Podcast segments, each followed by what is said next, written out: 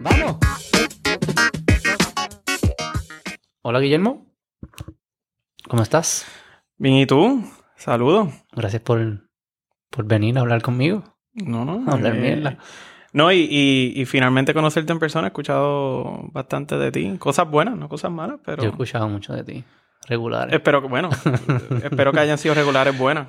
Tu apellido, Wasp. ¿De dónde viene Wasp? Bueno, supuestamente de los websites tequi estos de certificado Ajá. eh, y que de Cataluña, pero te lo vendo al costo. Y eso te, te da orgullo. ¿Quieres ser catalán?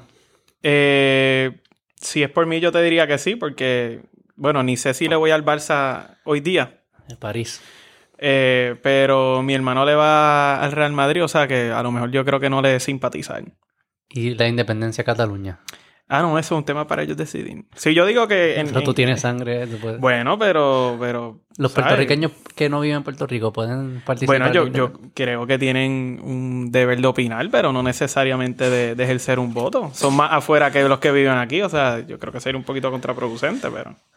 Como la comisionada residente. Opinar, pero no. Bueno, si, si lo plasmamos dentro de esa perspectiva, pues sí, pero, pero no, no. O sea, ¿quién soy yo de tener unos ancestros que se fueron de Cataluña hipotéticamente hace tres siglos? Ahora yo aparecerme y decir, no, tú no puedes ser independiente por esto, puedes, o deberías serlo por esto. Sí, sí, es más. sí, va- tres siglos yo creo que es suficiente para Sí, no, yo, cortar, yo creo que ya no hay ningún tipo de atadura ni, ni, chacho, ni terrenal. so. Mire, te, te quería, quería hablar contigo, digo, porque fanático, me han hablado mucho de ti. Este, esto es una mamara de bicho mu- mutua. eh, pero. no, pero tú sacaste recientemente eh, con Grisel Vigio de B2A, donde tú trabajas. Yo trabajé, para ser transparente también ahí, bla, bla, bla. Eh, tra- sacaron un reporte sobre Medicaid. Medicaid y Medicare. Medicaid.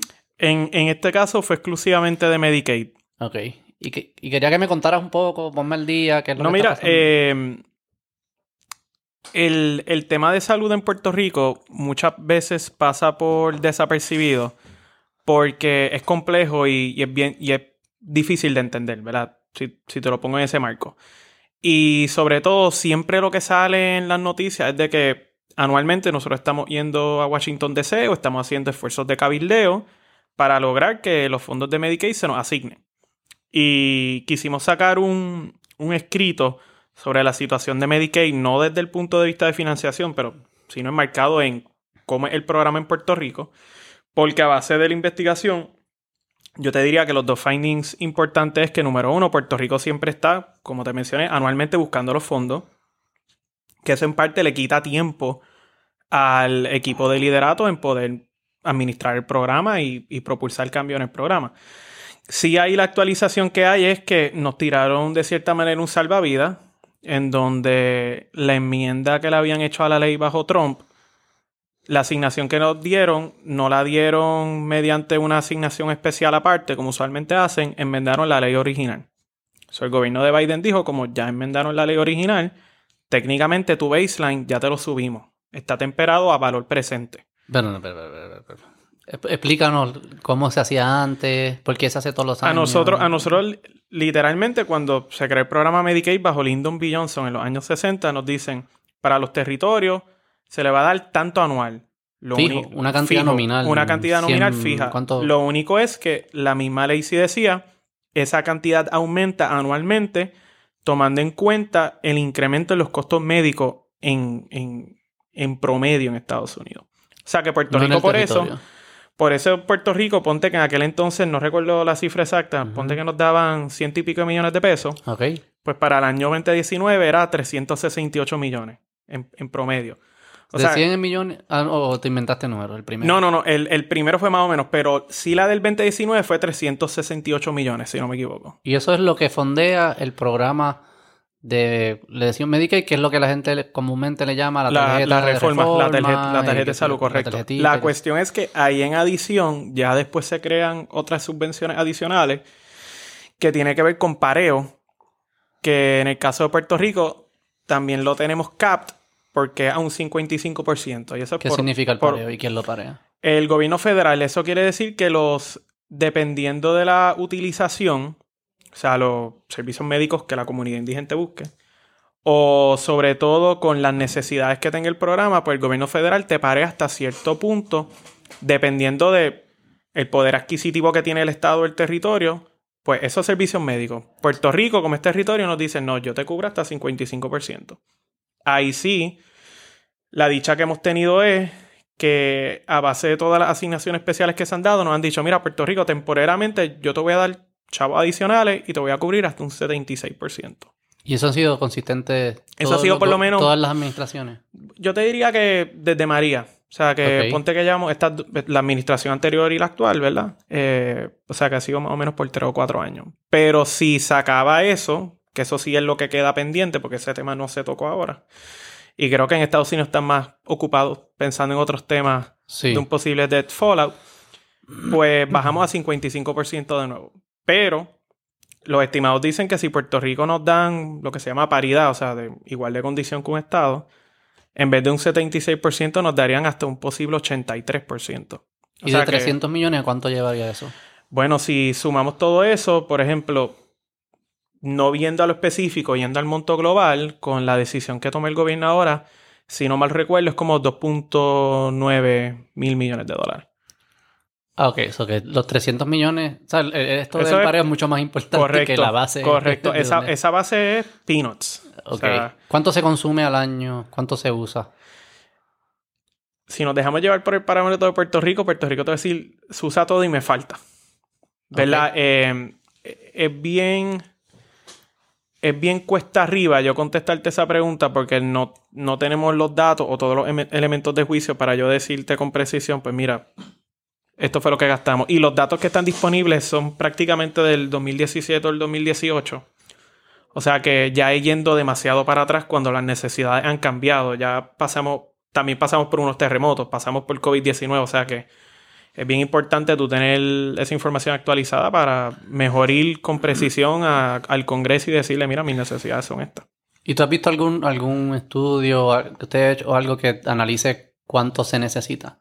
Eso es por, en parte por eso se saca este escrito, porque lo que quiere hacer la firma ahora es empezar a enmarcar esa discusión en temas data driven, como tú conoces que es la firma, pues de decir, pues mira, estos son los estimados, esto es lo que nosotros vemos que se está gastando, eh, los gaps existentes son estos, eh, la inversión se está haciendo de esta manera, pero queda desprevisto estos otros beneficios que se supone que demos y no necesariamente damos. O sea, que es parte de la conversación. Pero es parte de, lo que también el gobierno federal en parte le está exigiendo a Puerto Rico. Porque le dice a Puerto Rico, yo te estoy dando los fondos, pero quiero ver cómo mejoran los outcomes de salud de la población. ¿Y cómo están mejorando? Porque también ustedes, no en este, pero en otros, me acuerdo hace como, no sé si hace, hace tiempito, algo de los outcomes de los hospitales, creo que era. Correcto. Este, que nos ponía a un nivel bastante ¿Cómo se dice? No, y, bueno. y cuando, y cuando vemos eso, eso, cuando vemos esas métricas de performance de los hospitales, si lo ponemos así, era en comparación con los estados. Y esto es mismos datos del gobierno federal que le dan al ente regulador. Claro, cada estado tiene sus particularidades, no tiene la misma infraestructura, no tiene los mismos equipos, no tiene el mismo acceso a, médicos primarios, especialistas, mm. etc. Pero en el caso de Puerto Rico, esa conversación sí abre puertas porque parte de lo que el gobierno federal le está exigiendo a Puerto Rico y, es parte de inclusive del plan fiscal que, la Junta aprobó de que Puerto Rico tiene que hacer ciertas inversiones en infraestructura tecnológica y física para llevar a los hospitales y otras cosas a lo que podemos llamar servicios de salud del siglo XXI. ¿Y esos son fondos federales o, o son un requisito que tienen que ver de dónde sale el dinero. Se, puede ver desde que el gobierno federal asigna dinero específico para ese proyecto o desde que del monto global que te da el gobierno federal te pone un inciso debajo del monto total y te dice, ah, de este monto total que te di, tanto tiene que ir a esto. O sea, depende del proyecto, pues en cuál de las dos está. Pero es dinero, ¿sabes? dinero del gobierno federal. En gran manera. Que hospitales privados pueden utilizar o tienen que utilizar para mejorar facilidades. El privado se, enfoca siempre en, en los puede, puede tener puede tener un componente privado porque el gobierno federal mediante el departamento de salud puede asignar fondos y decir mira hospital privado, yo creo que tú lleves tu tecnología a cierto nivel y para yo equiparar tanto el componente privado y público, yo quiero asignar el dinero y te lo voy a dar como un incentivo pues para que tú hagas esa inversión y tú no sientas como que de cierta manera te estoy imponiendo un, un burden pues para tú lograr eso, sobre todo con los retos financieros que tú tienes. Pero eso depende de proyecto en proyecto. El, el, clásico que se está dando es la digitalización de récords médicos. Eso es algo que lleva en Puerto Rico dando tumbo. Eso es que, decir... que si yo me voy para un sitio para otro, pues mi récord como tal vive, es digital, entonces no tengo que estar Correcto. llevando un, Eso es algo, algo, tan básico como que, y esto es estos desconocimientos. La gente piensa que después de los 18 años sigue yendo al pediatra, ¿no? A los 18 años tú dejas de ir al pediatra, tú tienes que buscarte un internista o un, médico primario. Y es tan básico como que si yo me aparezco un día en sala de emergencia, ese hospital puede acceder a un récord y decir, ah, déjame ver cuándo fue la última vez que Beto visitó a su internista o su médico primario, pues para ver qué dice ese récord médico. Pues no necesariamente toda esa infraestructura de tecnología está conectada. Pero eso no, había como un mandato de Obama, que eso tenía que estar para el 2016. Correcto, y, dio, y Obama dio dinero a esos fines. ¿Y qué pasó? ¿Qué pasó? Bueno, eh... no, o sea, al, final del día tú puedes dar los fondos y decir, yo quiero que sea eso. Lo que mucha gente no recuerda, y, y again, esto está en los detalles, hay que verlo, de que cuando Obama aprueba muchos proyectos, como tenía oposición moderada, demócrata. Y le decían como que te voto a favor si tú le, si tú le das una flexibilidad a la ley, cómo te asignas el dinero, para que los estados tengan discreción en cómo lo quieren gastar. Hmm. por eso es que tú ves que se, asignaron estos fondos grandísimos de Obamacare, pero también de fondos ARRA, de infraestructura. Y hmm. básicamente los gobernadores cuando les daban el lump decían, ah, pues yo voy a invertir este dinero de tal manera. O sea, fue también una manera para lograr la aprobación de los proyectos y también de que no todo acabar en los tribunales por algún gobernador que pudiera estar en contra de una asignación, decir yo quiero tener la discreción de decir en qué proyecto de infraestructura o de salud yo lo quiero. O sea que muchos de estos fondos vienen bajo el apellido de infraestructura, pero no tienen un subapellido que te dicen cuál. Correcto. Porque los gobernadores, o sea, hubiese separación de los poderes de Estado y mierda. Por ejemplo, lo, lo, que se está discutiendo ahora, ahora sí le quieren poner ese apellido porque por ejemplo, el proyecto que se está considerando en, el Congreso ahora, que vamos a ver si se aprueba o no, es 1.5 trillones para infraestructura. Y ya Puerto Rico sabe que estaría recibiendo, ni sé la cantidad específica de, billones de dólares que recibiría, pero literalmente el proyecto dice, tanto es para, para eh, brea, línea, eh, expreso, Viene definido, ya, se acabó el jueguito de... Claro, no es lo mismo que a ti te digan, mira, te estoy dando un billón para expreso. Por lo menos no te están diciendo, ah, este billón lo puedes usar, usar únicamente para el expreso La América mm. o el expreso Lía Ferre. Tú, ¿verdad? La intención de ello es, yo te doy el dinero, pero tú utilizas la discreción de cuáles son tus proyectos prioritarios de infraestructura y cuáles son esas carreteras que están en, en una condición pues más precaria que otra. Y la expectativa es pues, de que lo van a utilizar donde mejor se tiene que utilizar.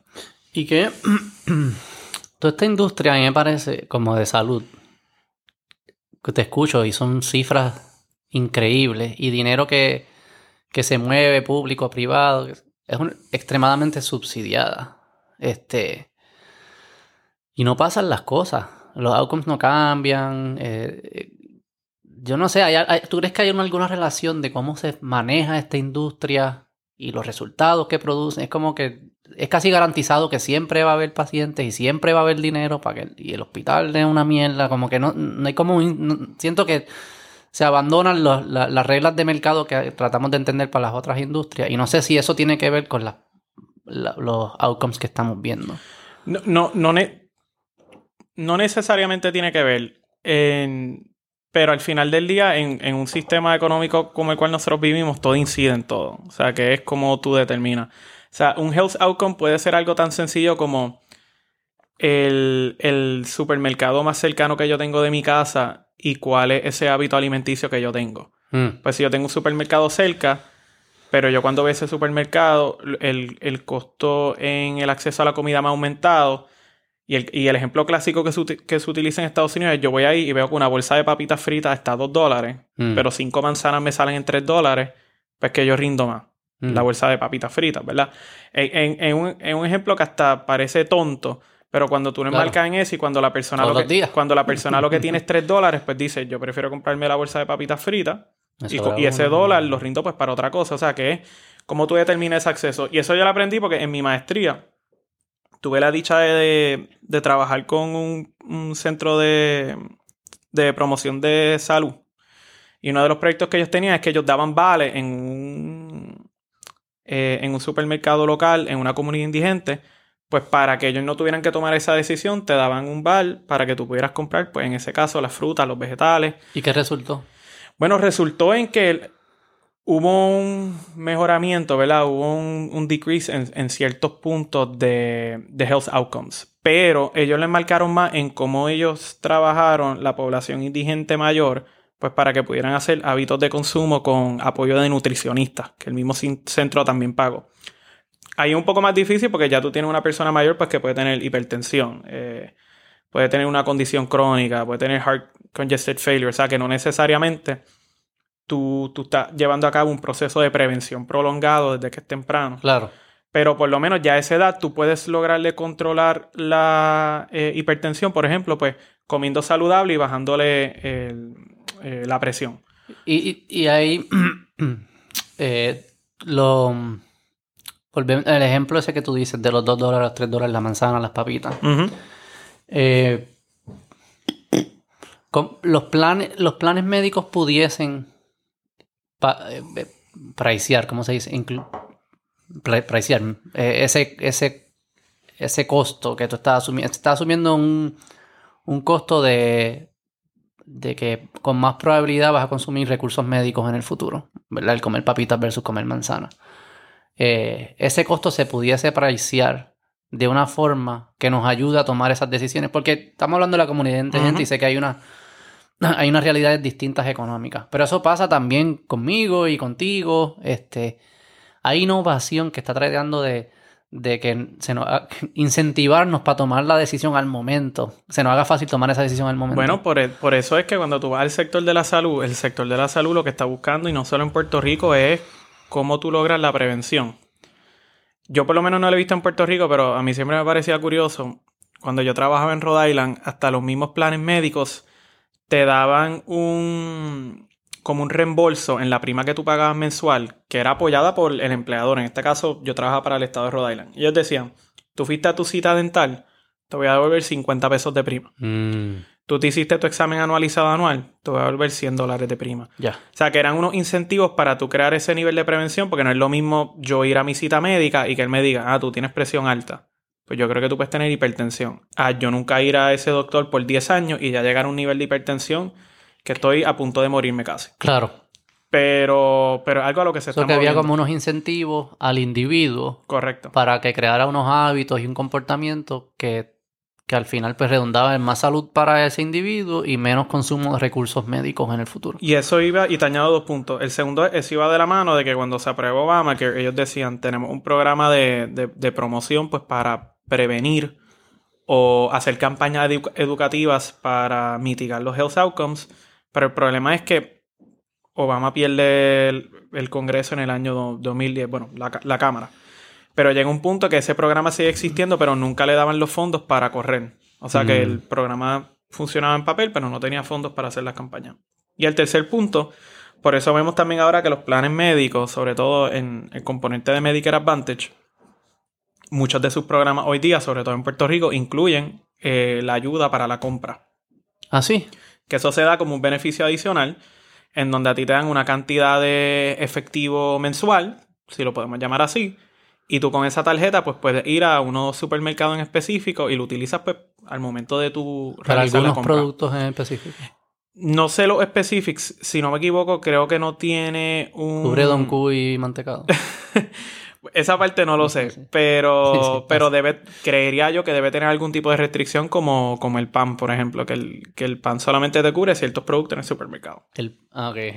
O sea, lo- lo- como, como el pan. No, no, el, cua- a cuando me refiero a pan No, me refiero a, lo- a los SNAP benefits. Válido, o sea, comimos a mucho los SNAP benefits. Mucho pan, probablemente también. Bueno, correcto. Sí, porque, porque también en, los seguros de auto uno lo ve, o sea, están las- los chuchitos esos que uno pone ahora en el carro, que, que es medio Big Brotherish, pero pues te están midiendo cu- cu- cuán bien cuántos riesgos tú asumes en la carretera. Correcto. Y, y que las primas se empiecen a ajustar más al comportamiento de cada individuo y no al, al grupo que te tocaba. O sea, por tú y yo seríamos eh, hombres jóvenes en San Juan, carro blanco. Bueno, que, es que con no, pero con el seguro de, con el seguro de auto, tú puedes tener el mismo carro. Tú puedes tener el mismo carro, mismo modelo, mismo demográfico. Hombre, tal edad. Pero tú pones una dirección específica y ya esa prima tiene una predisposición que te dice tú tienes que pagar tanto. Por eso. O tú puedes irte a otro municipio que ni es tan lejano, o sea, en el mismo área metropolitana por otro lado, y dicen, ah, no, con esos mismos demográficos tú pagas menos. O sea que ya más allá de los hábitos que tú tengas como individuo, por lo menos ese mercado está bien fijo en, lo que son sectores socioeconómicos. Pero eso es injusto, pero eso es identidad de grupo. O sea, tú me estás diciendo que yo no soy más nada que un miembro de este grupo que vive en este zip code y soy joven y soy hombre, bla, bla, bla, bla, bla. Bueno, o a lo mejor hay un proneness de que en ese semáforo, sea porque funciona o no, porque ¿verdad? hoy día los semáforos no todo funciona.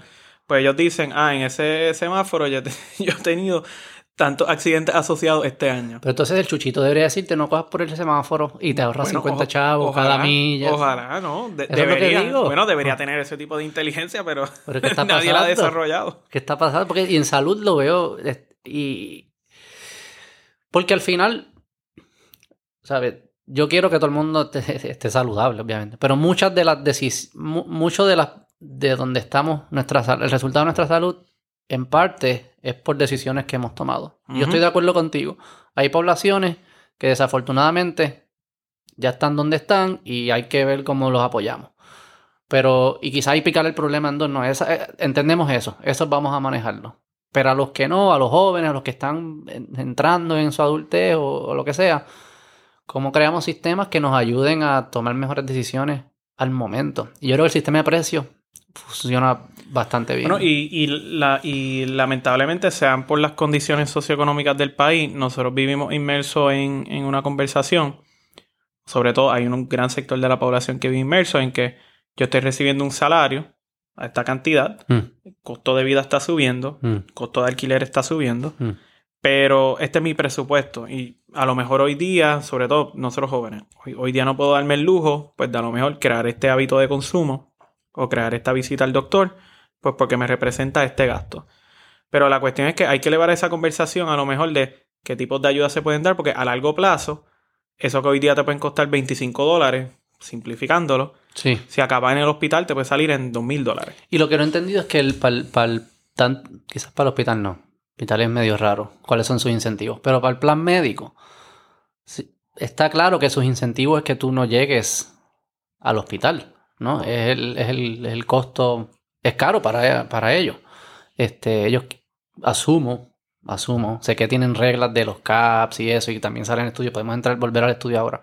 Pero asumo que los incentivos deberían, en teoría, la entidad que tiene los incentivos alineados a los tuyos, parecería ser, si funcionaran bien, los, los planes. No, y, y hay incentivos across the board. O sea, tanto incentivos para uno como aseguradora de salud, uno como proveedor, uno como hospital y uno como individuo. La cuestión es cómo tú llevas a cabo la reconciliación de, de, todos esos incentivos, ¿verdad? Y cómo tú lo llevas desde un principio a fin. Porque si tú creas un incentivo como tal al nivel del individuo y yo como individuo decido, pues mira, pues voy a ir a mi médico primario, pues cómo yo logro acceso a ese médico primario. Ok, logra acceso. Perfecto. Ahora vamos para el próximo punto. ¿Cómo luego se trabaja la temática? Pues de que ese proveedor, como tal, esté eh, cubierto por mi plan médico. ¿Tengo un contrato o no tengo un contrato? Y si tengo una emergencia o tengo una situación que me tengo que hacer un estudio más avanzado para descartar o para certificar si tengo una condición o no, pues como tengo acceso a una red de salud, que se incluye hospitales, laboratorios, eh, centros de rayos X, centros de MRI, pues para tú poder descartar todo, pero es, es toda esa línea del, sistema de salud. No es simplemente verlo desde un silo mentality, pues de que yo tengo un incentivo para cada protagonista, si lo ponemos así, pero no lo vemos dentro del marco conceptual de cómo todo eso se ata pues, el uno con el otro. ¿Y, se, y hoy en día se ata eso efectivamente? ¿O por qué no se ata? Si no se ata. Yo creo que la conversación se está moviendo para atarse. Mm. Porque al, al final del día ya no es tanto yo creo que tiene que ver mucho con la idiosincrasia puertorriqueño. No es tanto ya la conversación de que yo tengo un plan médico y estoy cubierto. Y cuando tengo algún tipo de emergencia, pues yo reacciono porque tengo un plan médico y voy a mi médico. Ya una conversación de que el sistema de salud, de cierta manera, tiene algún punto, tiene algún, ¿cómo te digo? Tiene como una puerta giratoria, no en el mal sentido de la palabra, pero en el sentido pues, de que yo me hago mis exámenes de prevención, eh, visito a mis médicos, eh, dependiendo de la edad a la cual yo llegue, eso me abre las puertas para otros tipos de estudios, pues me aseguro de hacerlo dentro del marco que, que es recomendado por, por, por la salud. Y sobre todo, si yo voy simplemente a lo que es el primer layer de salud y tengo que ir al segundo, de que yo tenga unos especialistas presentes en Puerto Rico, pues para poder hacerlo. Una de las críticas que siempre se hace es pues, de que ha habido una merma en especialista y no necesariamente pues, yo tengo una prontitud de ir a una reunión y descartar cuál es la condición que yo tengo. Em, el problema que uno ve es, mientras más rápido pueda hacer yo lograr ese acceso o yo lograr descartar o certificar qué es lo que yo tengo, eso tiene otras implicaciones. Puede tener implicaciones en el desempeño tuyo en tu trabajo. Hmm. Puede tener un, un, impacto en tu trabajo, más allá del desempeño tú presentándote a laborar, sino de que a lo mejor tú estés indispuesto de salud. Eso ya tiene un efecto multiplicador en la economía. O sea que más allá del sistema de salud es como también nosotros lo vemos dentro del, dentro del impacto que tiene en el macro conceptual de la economía en Puerto Rico. ¿Y por qué no? Eso es cierto, ¿sabes? Tú haces una... Haces una, una cita médica en cual... Si existe el especialista, hay muchos que no existen. bueno, en verdad existen, los principales existen siempre. Correcto. Es más un tema de, es más un tema de oferta y demanda. Pero ¿por qué? ¿Por qué no hay más? ¿Por qué no hay más? Yo sé que está lo que se va. Yo no sé, yo tengo otras teorías. Está tu teoría formal. O sea, tú. Bueno, va, va, dame, dame, dame la teoría, pero yo te voy a decir la mía. Se han dado unos incentivos. Ajá. Unos incentivos atractivos, lucrativos, para que esos especialistas se retengan. Creo que se tiene que ser más minucioso en no hacerlo general para todos Mm. Pero yo creo que más targeted considerando los gaps que hay en oferta de salud en Puerto Rico. Porque, ¿verdad? Y, y, esto es un tema que sobre todo eh, causa mucha controversia porque todos dicen, oye, pero al final del día yo soy doctor. Yo tengo igual de peso en tener ese incentivo que tú, aunque tú tengas otro tipo de especialidad. Pero al final del día... Digo, hay más de ti. Eso no es claro. difícil de contestar hay muchos como tú y hay pocos como ellos. Correcto, entonces ahí, la, temática que nosotros tenemos es eso es correcto. O sea, cuando tú ves los estudios, hay un gap en Puerto Rico en ratios desde lo más básico hasta de paciente a proveedor. Y eso que no te estoy agravando el problema a que la conversación no es solo el ratio, es como tú tienes una alta concentración de esos proveedores en las ciudades urbanas. Claro. y no tratamos el tema rural. Pero también es una temática de cómo tú dices, pues, ponte que ese incentivo funcione. Y de la nada yo tenga aquí, qué sé yo, eh, un incremento de 100, 200% en neurólogo. Por utilizarte un ejemplo, que, que, es el clásico. ¿De qué me vale si yo tengo esos neurólogos concentrados en la ciudad urbana? Cuando yo tengo una necesidad en la montaña, cuando tengo una necesidad en el área oeste, en el área este. O sea que también, también conlleva una conversación estratégica de acceso a la salud. Y, pero acceso desde el punto de vista de localización y ese paciente llegar a esa cita. No solo de tú retener ese talento o atraer ese talento que está afuera para que regrese a Puerto Rico. Hmm. Ok. Yo sospecho también que hay algo. Esto es una loquera, pero te lo voy a decir. Eh... ¿Cómo zumba? Sí, sí, es, mi podcast. El que te diga lo contrario, pues. No, no, no. No. Eh, esto es, es, en, en, mercados donde hay barreras de entrar, siempre hay menos suplidores de lo que debería haber, naturalmente. La barrera de entrar aquí son la licencia. Hay, un tema de licenciamiento. Aquí el Estado le está dando licencia, le está diciendo, ustedes tienen un monopolio de hacer estos servicios. Hay un tema también de, lo, de, la, de la academia, de, de cuánta gente acepta en los distintos programas. Por ejemplo, yo siempre he escuchado que Ah, ¿cu- ¿Cuántas veces tú has escuchado como que hay un dermatólogo que hace desde Arecibo hasta Ponce y el pobre se va a morir ya mismo, no va al dermatólogo? Y después tú preguntas, ¿y cuánta gente aceptan en, la, en, en el programa de residencia de dermatología de, de ciencias médicas? Si no me equivoco, son dos. hoy día. Dos. Eso no tiene sentido, porque no aceptan 10. O sea, tú me estás diciendo a mí que en verdad hay gente que no es doctor hoy en día, que no tienen las capacidades de serlo. O que hay gente que... Y eso es siendo ya como que decir, vamos a ampliar la base, vamos a... ¿Verdad? Y eso sin, sin reducir el estándar. Hay gente inteligente que está haciendo otras cosas que pudiesen ser doctores. Eso es un, eso es un punto. Y el otro que tú pudieses decir es, bueno, vamos a coger algunas... Los doctores hacen distintas tareas. Y uno pudiese crear profesiones que se enfoquen en las tareas específicas. Tú no necesitas un neurólogo para hacer todo lo que hace un neurólogo. Quizás hay gente que pudiese hacer, como le dicen en Estados Unidos, los, em- los nurse practitioners pudiesen hacer algunas de las actividades o los técnicos pudiesen hacerlo. O sea, tú empiezas a crear más abundancia de talentos que se meten a esta industria, que pagan bien, que es estable, que se- es un trabajo fulfilling. A mí, yo sospecho que lo que tú dices es cierto, pero sospecho que lo que yo estoy diciendo también hay un elemento jugando. Y mi esposa es Bueno, doctora, voy a... No, pero nosotros nos podemos, o sea, siguiendo tu línea de pensamiento, nos podemos ir a lo más básico. Y. Y tienes el aspecto de disponibilidad para tú continuar tus estudios dentro de una especialidad. Ese es un punto. Y el segundo punto es la estructura en Puerto Rico ya cuando tú llegas a esa especialidad. ¿Qué yo quiero decir con eso?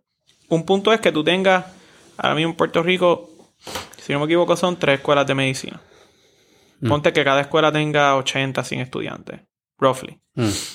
Pero ponte que de esos 300, tú distribuyendo todas las especialidades, en Puerto Rico hay espacio para acomodar, y ponte que se gradúan los 300 ahora, Y se quedan. para acomodar 60, ¿verdad? Y esto es un, un número vuelo de pájaro.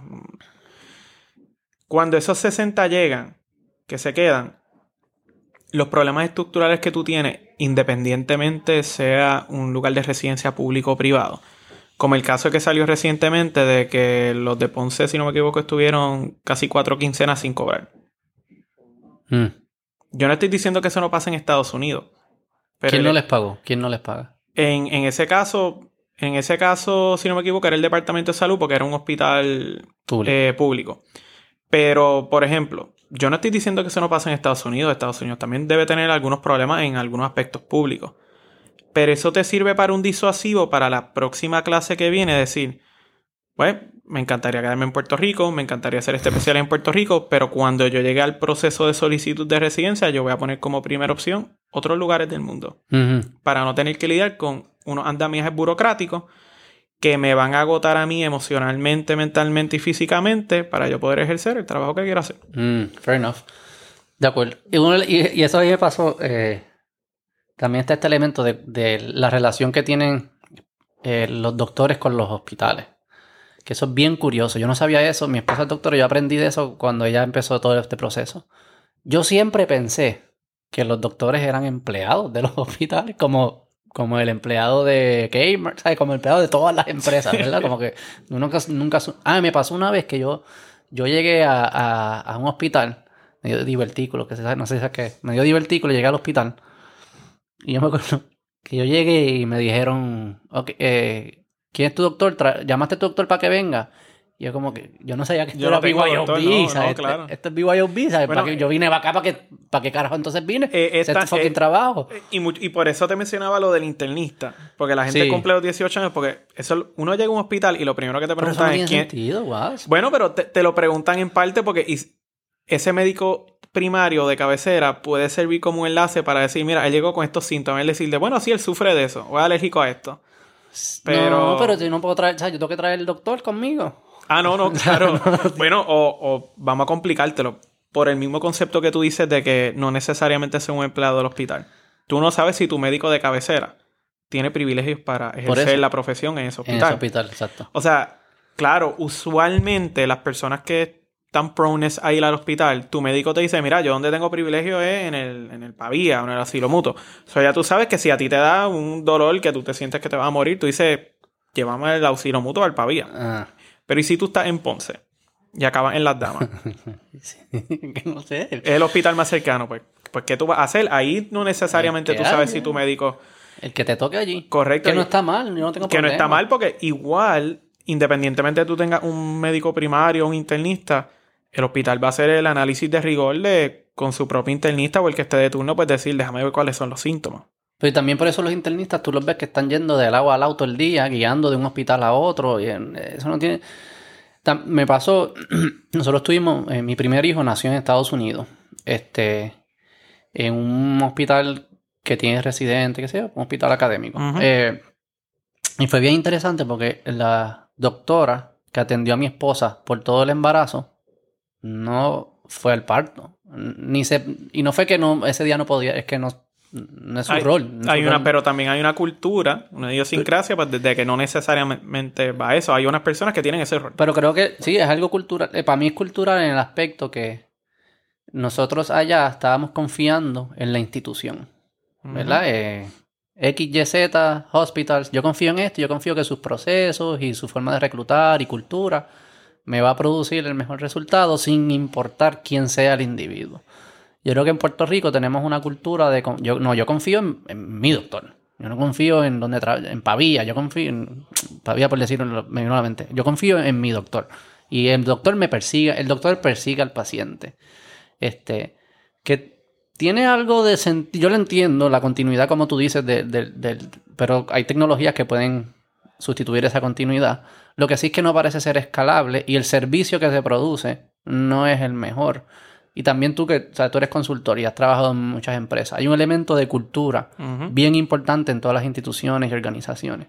Y cuando tú tienes personas que entran y salen, no son parte de, de la cultura del hospital porque no son empleados y trabajan en múltiples hospitales, pues esa cultura va a ser incon- el tu trato va a ser inconsistente dependiendo de quién te trate porque no es todo dentro de un ¿verdad? de una comunidad y, y se siente es raro Pero, pero es complejo porque, sobre todo en, en este sector, que te representa más de un cuarto del gasto del GDP de Estados Unidos anual, Mm.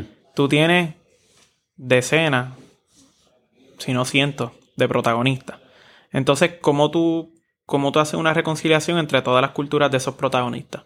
Porque tú tienes, ¿verdad? Ya hemos mencionado varios aquí, tú tienes aseguradoras de salud, tienes hospitales, tienes proveedores. Esos proveedores tú los divides por médicos primarios, por, por especialistas, you name it. Pero tú también tienes el ente regulador. Tú tienes ente regulador de comisionado de seguro, que Puerto Rico tiene uno, por ejemplo. Tú tienes el gobierno estatal, tú tienes el gobierno federal, tú tienes las agencias federales, que tú tienes desde el Departamento de Salud hasta el Centro de Medicaid y Medicare, que son quienes dan los chavos.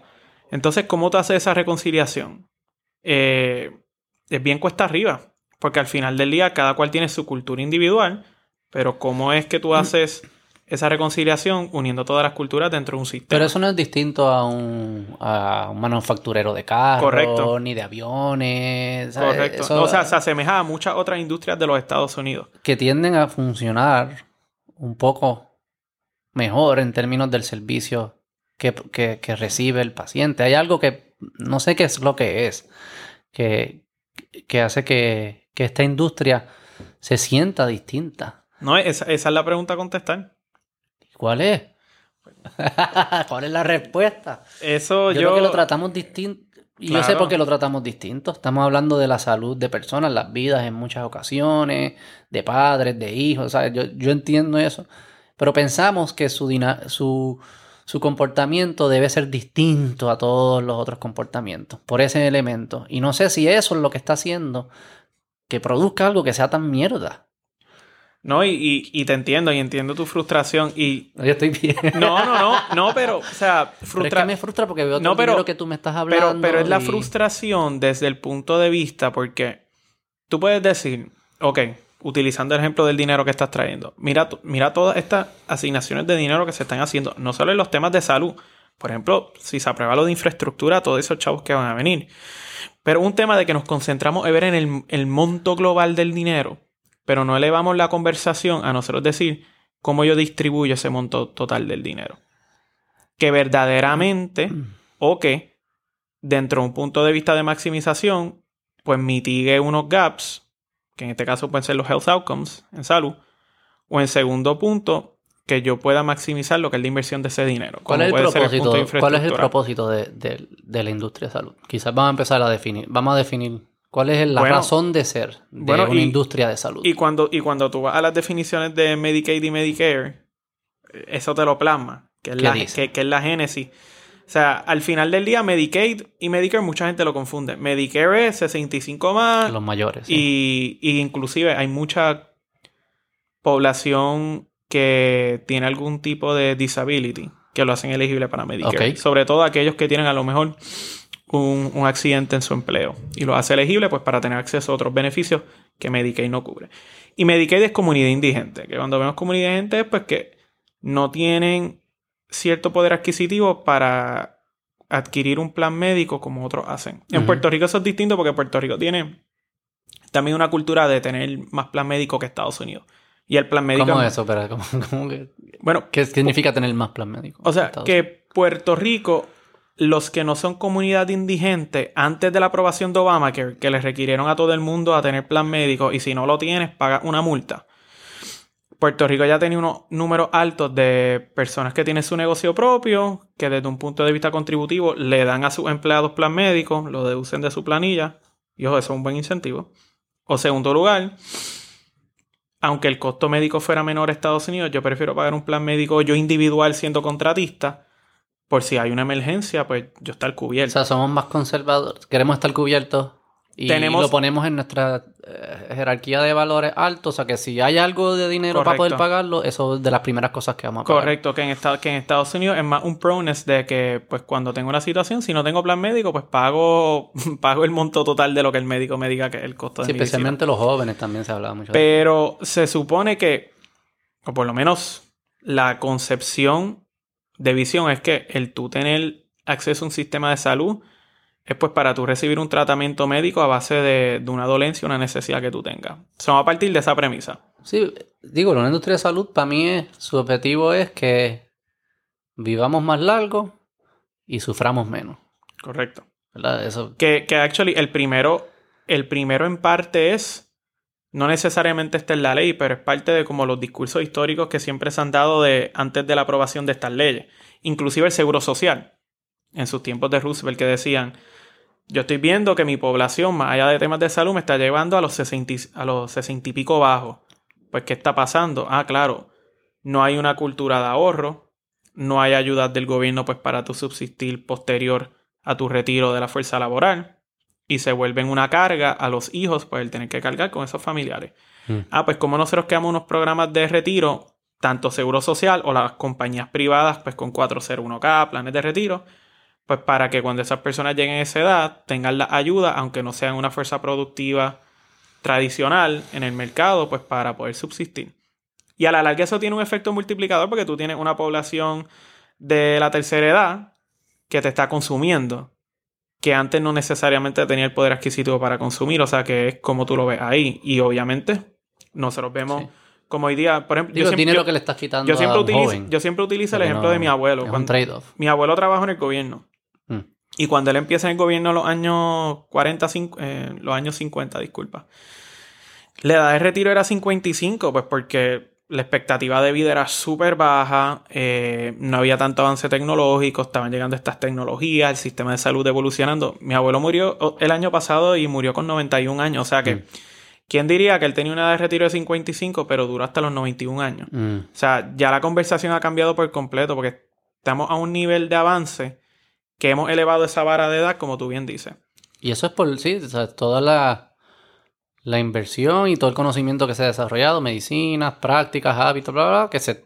Y el sistema de salud lo- produce ese conocimiento y distribuye ese conocimiento de alguna forma. Ya el segundo punto, ese es como el más controvertible. Que no O suframos tanto. Que no suframos tanto porque una cosa es que no suframos tanto, pero también hay una conversación de acceso a sistemas, la palabra no es sistema, disculpa, acceso a programas o medicamentos que me hagan sufrir menos.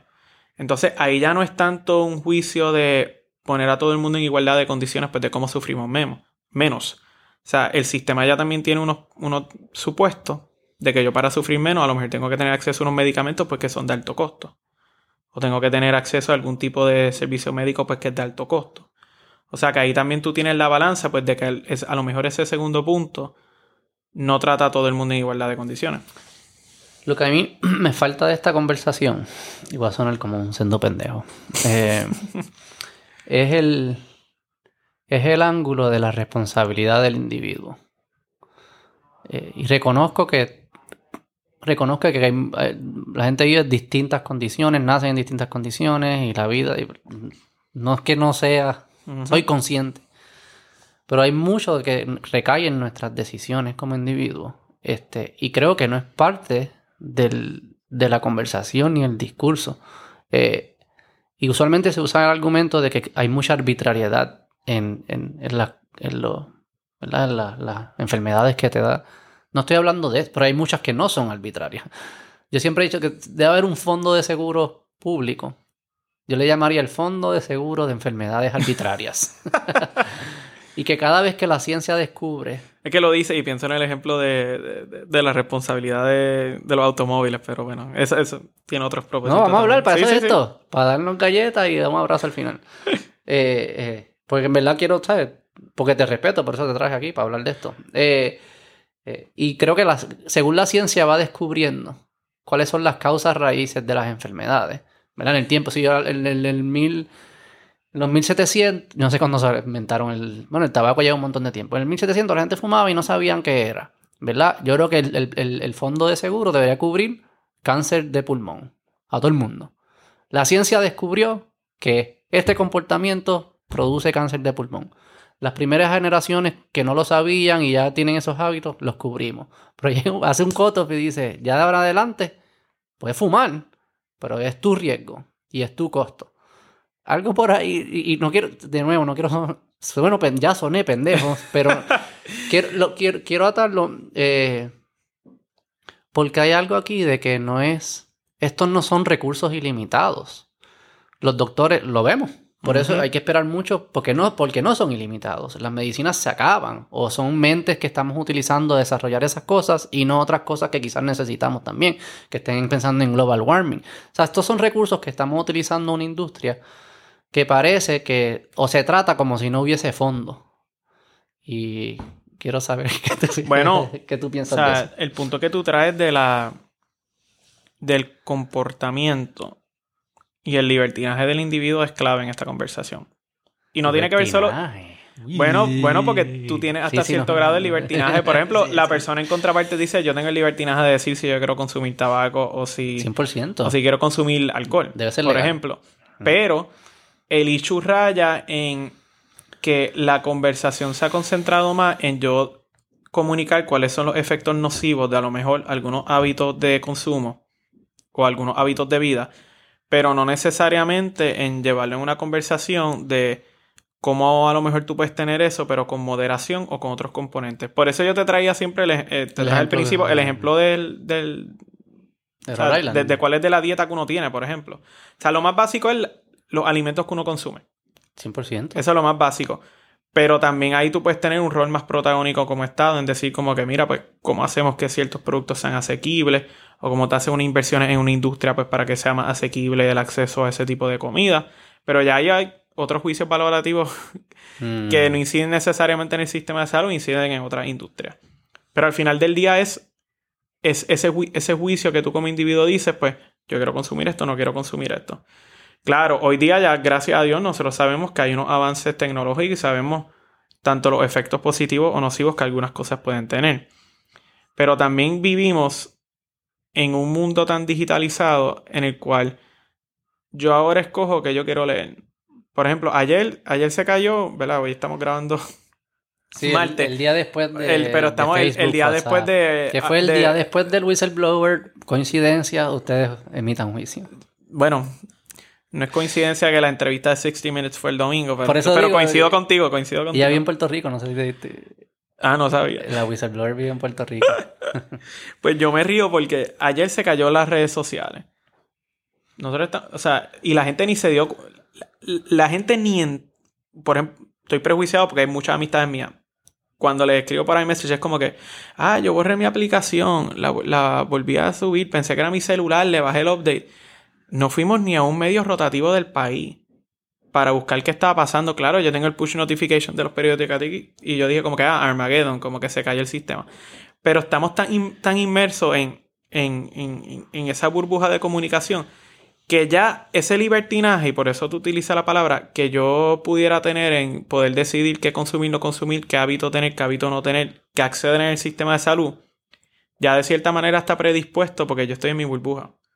Estoy en mi burbuja social, estoy en mi burbuja familiar, estoy en mi burbuja de donde yo decido de dónde yo recibo la información. O sea que ya también tenemos hasta cierto punto una desventaja. Mm. Yo creo mucho en el sistema de precios vuelvo a... Quizás deberíamos hacer las cosas sin importar el precio y qué sé yo. No funcionamos así. Eh, ya hemos aprendido que no se así. Bueno, pero hay conversaciones que están yendo... Estuviese brutal, imagínate esto. Para, en, esa dirección. Claro, que tú vas al colmado a comprar un... Yo, ahí me pasó. Yo, ah, no sé si te pasa, así se te olvida a veces que eres adulto. Como que puedes hacer cosas porque puede, porque tú puedes hacer lo que tú quieras. A mí me pasa, acá rato y me pasó con los dulces. yo como que, diablo, yo puedo comer, yo puedo comprar dulces todos los días si yo quisiera. Claro. Y se me había olvidado. Y no sé qué pasó, que una, tuve como un mes que yo iba todos los días al colmado que está al frente de mi apartamento y compraba eh, los sour worms estos. La, la, bolsa familiar y me los comía. La de los gusanitos. me la comía un, semanal, ¿sabes? Diariamente una completa. Yo como que, ya soy adulto, puedo hacer lo que yo quiera, que se joda. Ya, pero lo que te está echando en metralla. Pero imagínate que entonces yo pagando ahí en el en la cajera, la cajera me diga, bueno, lo es 3 pesos el sour worm que va para pueblo y 50 chavos para tu plan de, de salud por comprarte este producto ahí. Ah, no, claro. no, no, no. hay, hay, algo ahí y la tecnología pudiese permitir. Digo, no estoy diciendo, pero es eso, ¿no? Es como que es cierto, ¿no? Porque yo estoy asumiendo un... Yo estoy... Yo estoy... Eh, por mis decisiones hoy, estoy aumentando la probabilidad de que voy a necesitar recursos médicos en el futuro. Y yo soy, salvo las arbitrarias, yo soy quien debe pagar los costos de esos servicios porque son resultados de mis acciones. Este, que hay algo por ahí y el sistema de precios me, parece mejor que campaña y eh, pórtate bien porque tus hijos te, te Tú anteriormente preguntaste cómo, cómo, uno puede predecir, si no mal recuerdo tu pregunta fue cómo uno puede predecir o tener un estimado pues, de cuánto es lo que nos hace falta gastar, siguiendo tu línea de, de mm. pensamiento de los precios, ¿verdad? Hoy día con el retiro, todos estos programas que tú tienes de 401k te dicen te, hace la pregunta clásica. Mm. Cuando tú te retires, ¿cuál es la expectativa de lo que mensual tú quieres eh, recibir? Y ellos ya tienen su algoritmo, su análisis, que tú dices, yo quiero recibir tanta cantidad mensual. Y ellos te dicen, pues fíjate, para llegar a esa cantidad mensual, me deberías dar en promedio tanto mensual bajo las inversiones que tú estás dando. Pero es, ¿y por qué te traigo este ejemplo? Porque ahora la conversación dentro del sistema de salud, más allá de los precios, se está llevando a cabo en que si a lo mejor yo sé cuál es tu género, cuál es tu edad, dónde tú vives, que tú vas a ese supermercado, que te están metiendo ah, los sour worms diarios, pues de yo de cierta manera predecir, pues fíjate, con el hábito de consumo que él tiene, yo estoy estimando que a lo mejor para los 35 años o los 40, los 45, tiene una probabilidad de un 80% de desarrollar diabetes tipo whatever. porque está teniendo un alto consumo pues, de, de azúcar. Claro. Pues ese tipo de conversación se está dando hoy día. Pero el problema es que si ni yo voy a mi médico primario, sino si las personas encargadas de recopilar información de hábitos de consumo no tienen las herramientas o no recogen esa información, pues ese tipo de estudio no se puede hacer. Mm. Entonces ya, ya ahí... Eh, y una compañía de, seguros no está incentivada para recoger esa información. Claro, no, y, por eso lo hacen. La cuestión es que a, a, a, qué nivel granular nosotros queremos llevar. Por eso es que eso mismo, los entes reguladores dicen, yo quiero que tú me hables dentro de las poblaciones que tú tienes, cuántos tienen diabetes tipo qué, cuántos tienen condiciones crónicas, porque varía de lugar en lugar. Y a lo mejor si tú tienes, si tú tienes una prelación mayor, por ejemplo, como es Puerto Rico, que sobre todo lo ¿Qué que... es prelación? O sea, como... No es la prelación en la palabra, es más como... Tú tienes una expectativa mayor de unas poblaciones tuyas tener unas enfermedades que a lo mejor en otros estados no se dan, pues tú tienes un mejor pronóstico de tú decir dos cosas. Número uno, qué cosas nosotros podemos hacer para tratar de prevenir que esa persona adquiere esa enfermedad. O si, por ejemplo, yo sé que por un historial genético Mm. lo va a recibir, pues de que tenga un hábito de consumo para yo prolongar que en vez de que le dé esa enfermedad a cierta edad, le dé después. El ejemplo clásico es el, el cáncer. Hay personas que tienen una predisposición genética, pues de que mira, te va a dar un cáncer y usualmente pues te puede dar de este tipo. Mm. Pero si tú a lo mejor fumas y tú estás consciente que estás fumando y tienes ese hábito, pues tú tienes un proneness de que a lo mejor en vez de que a cierta edad probablemente me dé el cáncer, me va a dar tantos años antes. Sí, sí. Pues es como, es como tú juegas con... con- con- Y lo que yo está, estoy alineado juego. contigo. Lo que está, lo- mi propuesta, que mm, nadie le va a importar, eh, Bueno, el que le escucha el podcast le importa. a, a ti a mí cuando lo escuchamos de nuevo.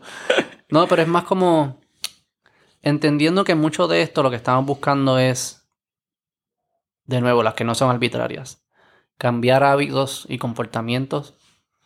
Que sí, que yo, quizás yo soy muy granular, pero yo estoy pensando en, en el individuo, en la persona, porque yo estoy tomando decisiones todo el tiempo.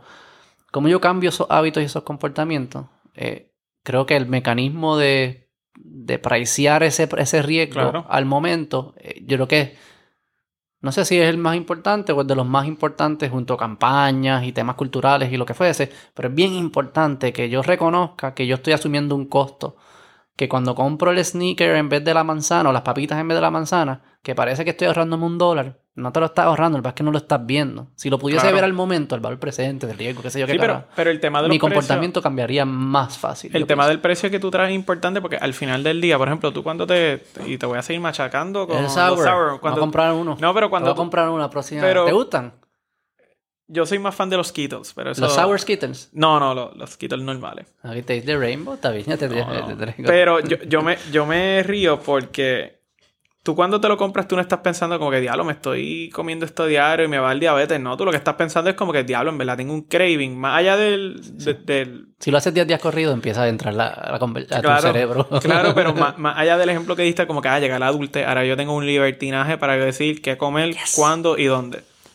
Tú no, tú cuando te lo compras no estás pensando, viendo el nutrition fact de como que, diablo, imagínate, este sour, qué sé yo, tiene 150% del azúcar recomendado diario. Sí. O sea que si tú te comes uno diario, ya tú en azúcar estás adelantado seis meses. Sí. Pero tú, tú no tienes esa Conservación. esa conciencia. Sí, y, aunque. Ponle que. Sí, yo, yo no, claramente yo no la tengo. Pero hay, quizá hay gente que sí la tiene. O que sí entienden la data, entienden un nutritional. yo, yo leo la- el nutritional fact y yo no sé. Por ejemplo, yo no puedo comer fi- mucha fibra cuando me duele la barriga. Y mi esposa me dice, no compres productos que tienen mucha fibra. No sé qué es mucha fibra. O sea, un gramo, dos gramos. Yo no tengo idea. O sea, Yo no- como tú defines cuál es como ese... Yo no sé nada de Ese ceiling de tú decir, hasta este nivel de fibra puedo llegar. Porque Yo no si tengo no, la más mínima idea. No, de claro. que busco cero fibra entonces. Eh, pero quizá hay gente que sí entiende esa información. Pero como quiera está el impulso que tú dices. Y si hay como una barrerita más, hay gente que va a pagar la prima como quiera. Decir, ah, pues pago 50 chavos cada vez más, que se joda. Igual que la gente paga en Nueva York, que creo que vi que están 20 dólares las cajetillas de fumar. Eso de alguna forma es, están preciando, ¿verdad? Es incluir Sí, el eso riesgo de es- los es- consumos médicos. No, y eso, eso es... El alto costo de eso es un... Es para que sea un... de- un Sí, un deterrent, no sé un deterrent para que no compran lo- las cajetillas. Total. Los que tienen carro crucen a New Jersey porque vale 30, 40% menos que Nueva York. Ah, eso está interesante porque imagínate, aquí no pasa porque es una isla. Pero En Puerto Rico no pasa, pero... yo- pero yo- imagínate esto. Claro. Porque imagínate entonces, New Jersey es bien ganso porque dice, ok, ellos pueden venir aquí, comprar el cigarrillo, pero el recurso médico lo van a gastar allá.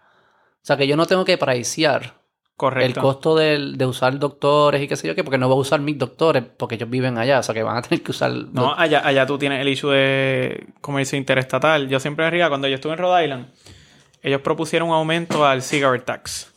Y el análisis presupuestario incluía un análisis que decía, pues fíjate, este deterrent nos va a representar tanto más en monto anual que vamos a recibir por parte del impuesto, pero estamos vislumbrando pues que las ventas de cigarrillos van a bajar en tanto. Y el estudio comparativo era, tenemos a Massachusetts al lado, que es tanto menos. So, nuestro estimado es que tanto por ciento de ese volumen de venta que se va a perder va a ser personas que están en la frontera con Rhode Island, que van a ir a Massachusetts a comprar el cigarrillo. Mm, es que es una buena estrategia de, de turismo. Podemos cabildear para que en Florida, en estos Bueno, estados, pero- le suban los precios de estas cosas para que no las compren allí y aquí mantenerlas bajitas para los turistas. Bueno, pero, para que cuando ¿por qué vengan y después se gente- vayan para el carajo porque y la gente en el hospital de allá. Porque la gente en marzo no puede ir al viejo San Juan por un mes. ¿Por qué? Bueno, porque el, el incentivo de que Puerto Rico es una jurisdicción que el consumo de alcohol es desde los 18 años, tú recibes ese Ah, los spring breaks y eso. de los spring breakers de college students que dicen, ah, yo voy a Puerto Rico. Y Puerto Rico no necesariamente explícitamente como una campaña publicitaria se promociona como que tú Ven a beber. ven acá porque puedes beber desde los 18 años. Pero el word of mouth, la cultura de promoción que se ha creado, eh, esa es como que, mira, ¿Por qué no lo Rico. dicen? Decir. Bueno, porque de que pudieran, pudieran, pero es más un... eh, Allí no te o sea, lo ven. tiene unas Esos te connotaciones a pelear distintas. guerra y no puedes beber. Aquí te, te van a enviar a guerra, pero puedes beber también. Claro, y ojo, Puerto Rico hizo un ejercicio de contrapeso de como que cuánto dinero yo dejo de recibir de carretera si lo dejo en 18 a el efecto multiplicador que yo tengo en número uno. en serio, en- espérate, espérate, yo no sabía. eh, recibimos menos dinero de federal de, carretera. carreteras porque podemos beber a los 18.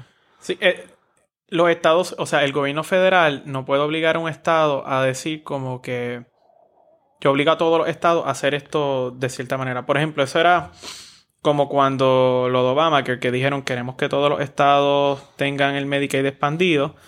So, simplemente lo que o queremos, discúlpame, queremos obligar a todos los individuos a tener un plan de salud. Pues el, el tribunal dijo, no, tú no puedes obligar a una persona a tener tribunal de salud. So, por eso el loophole que utilizaron es como que si tú no tienes el plan de salud, es tu decisión, es tu libertinaje, pero yo te voy a cobrar una multa en el income tax.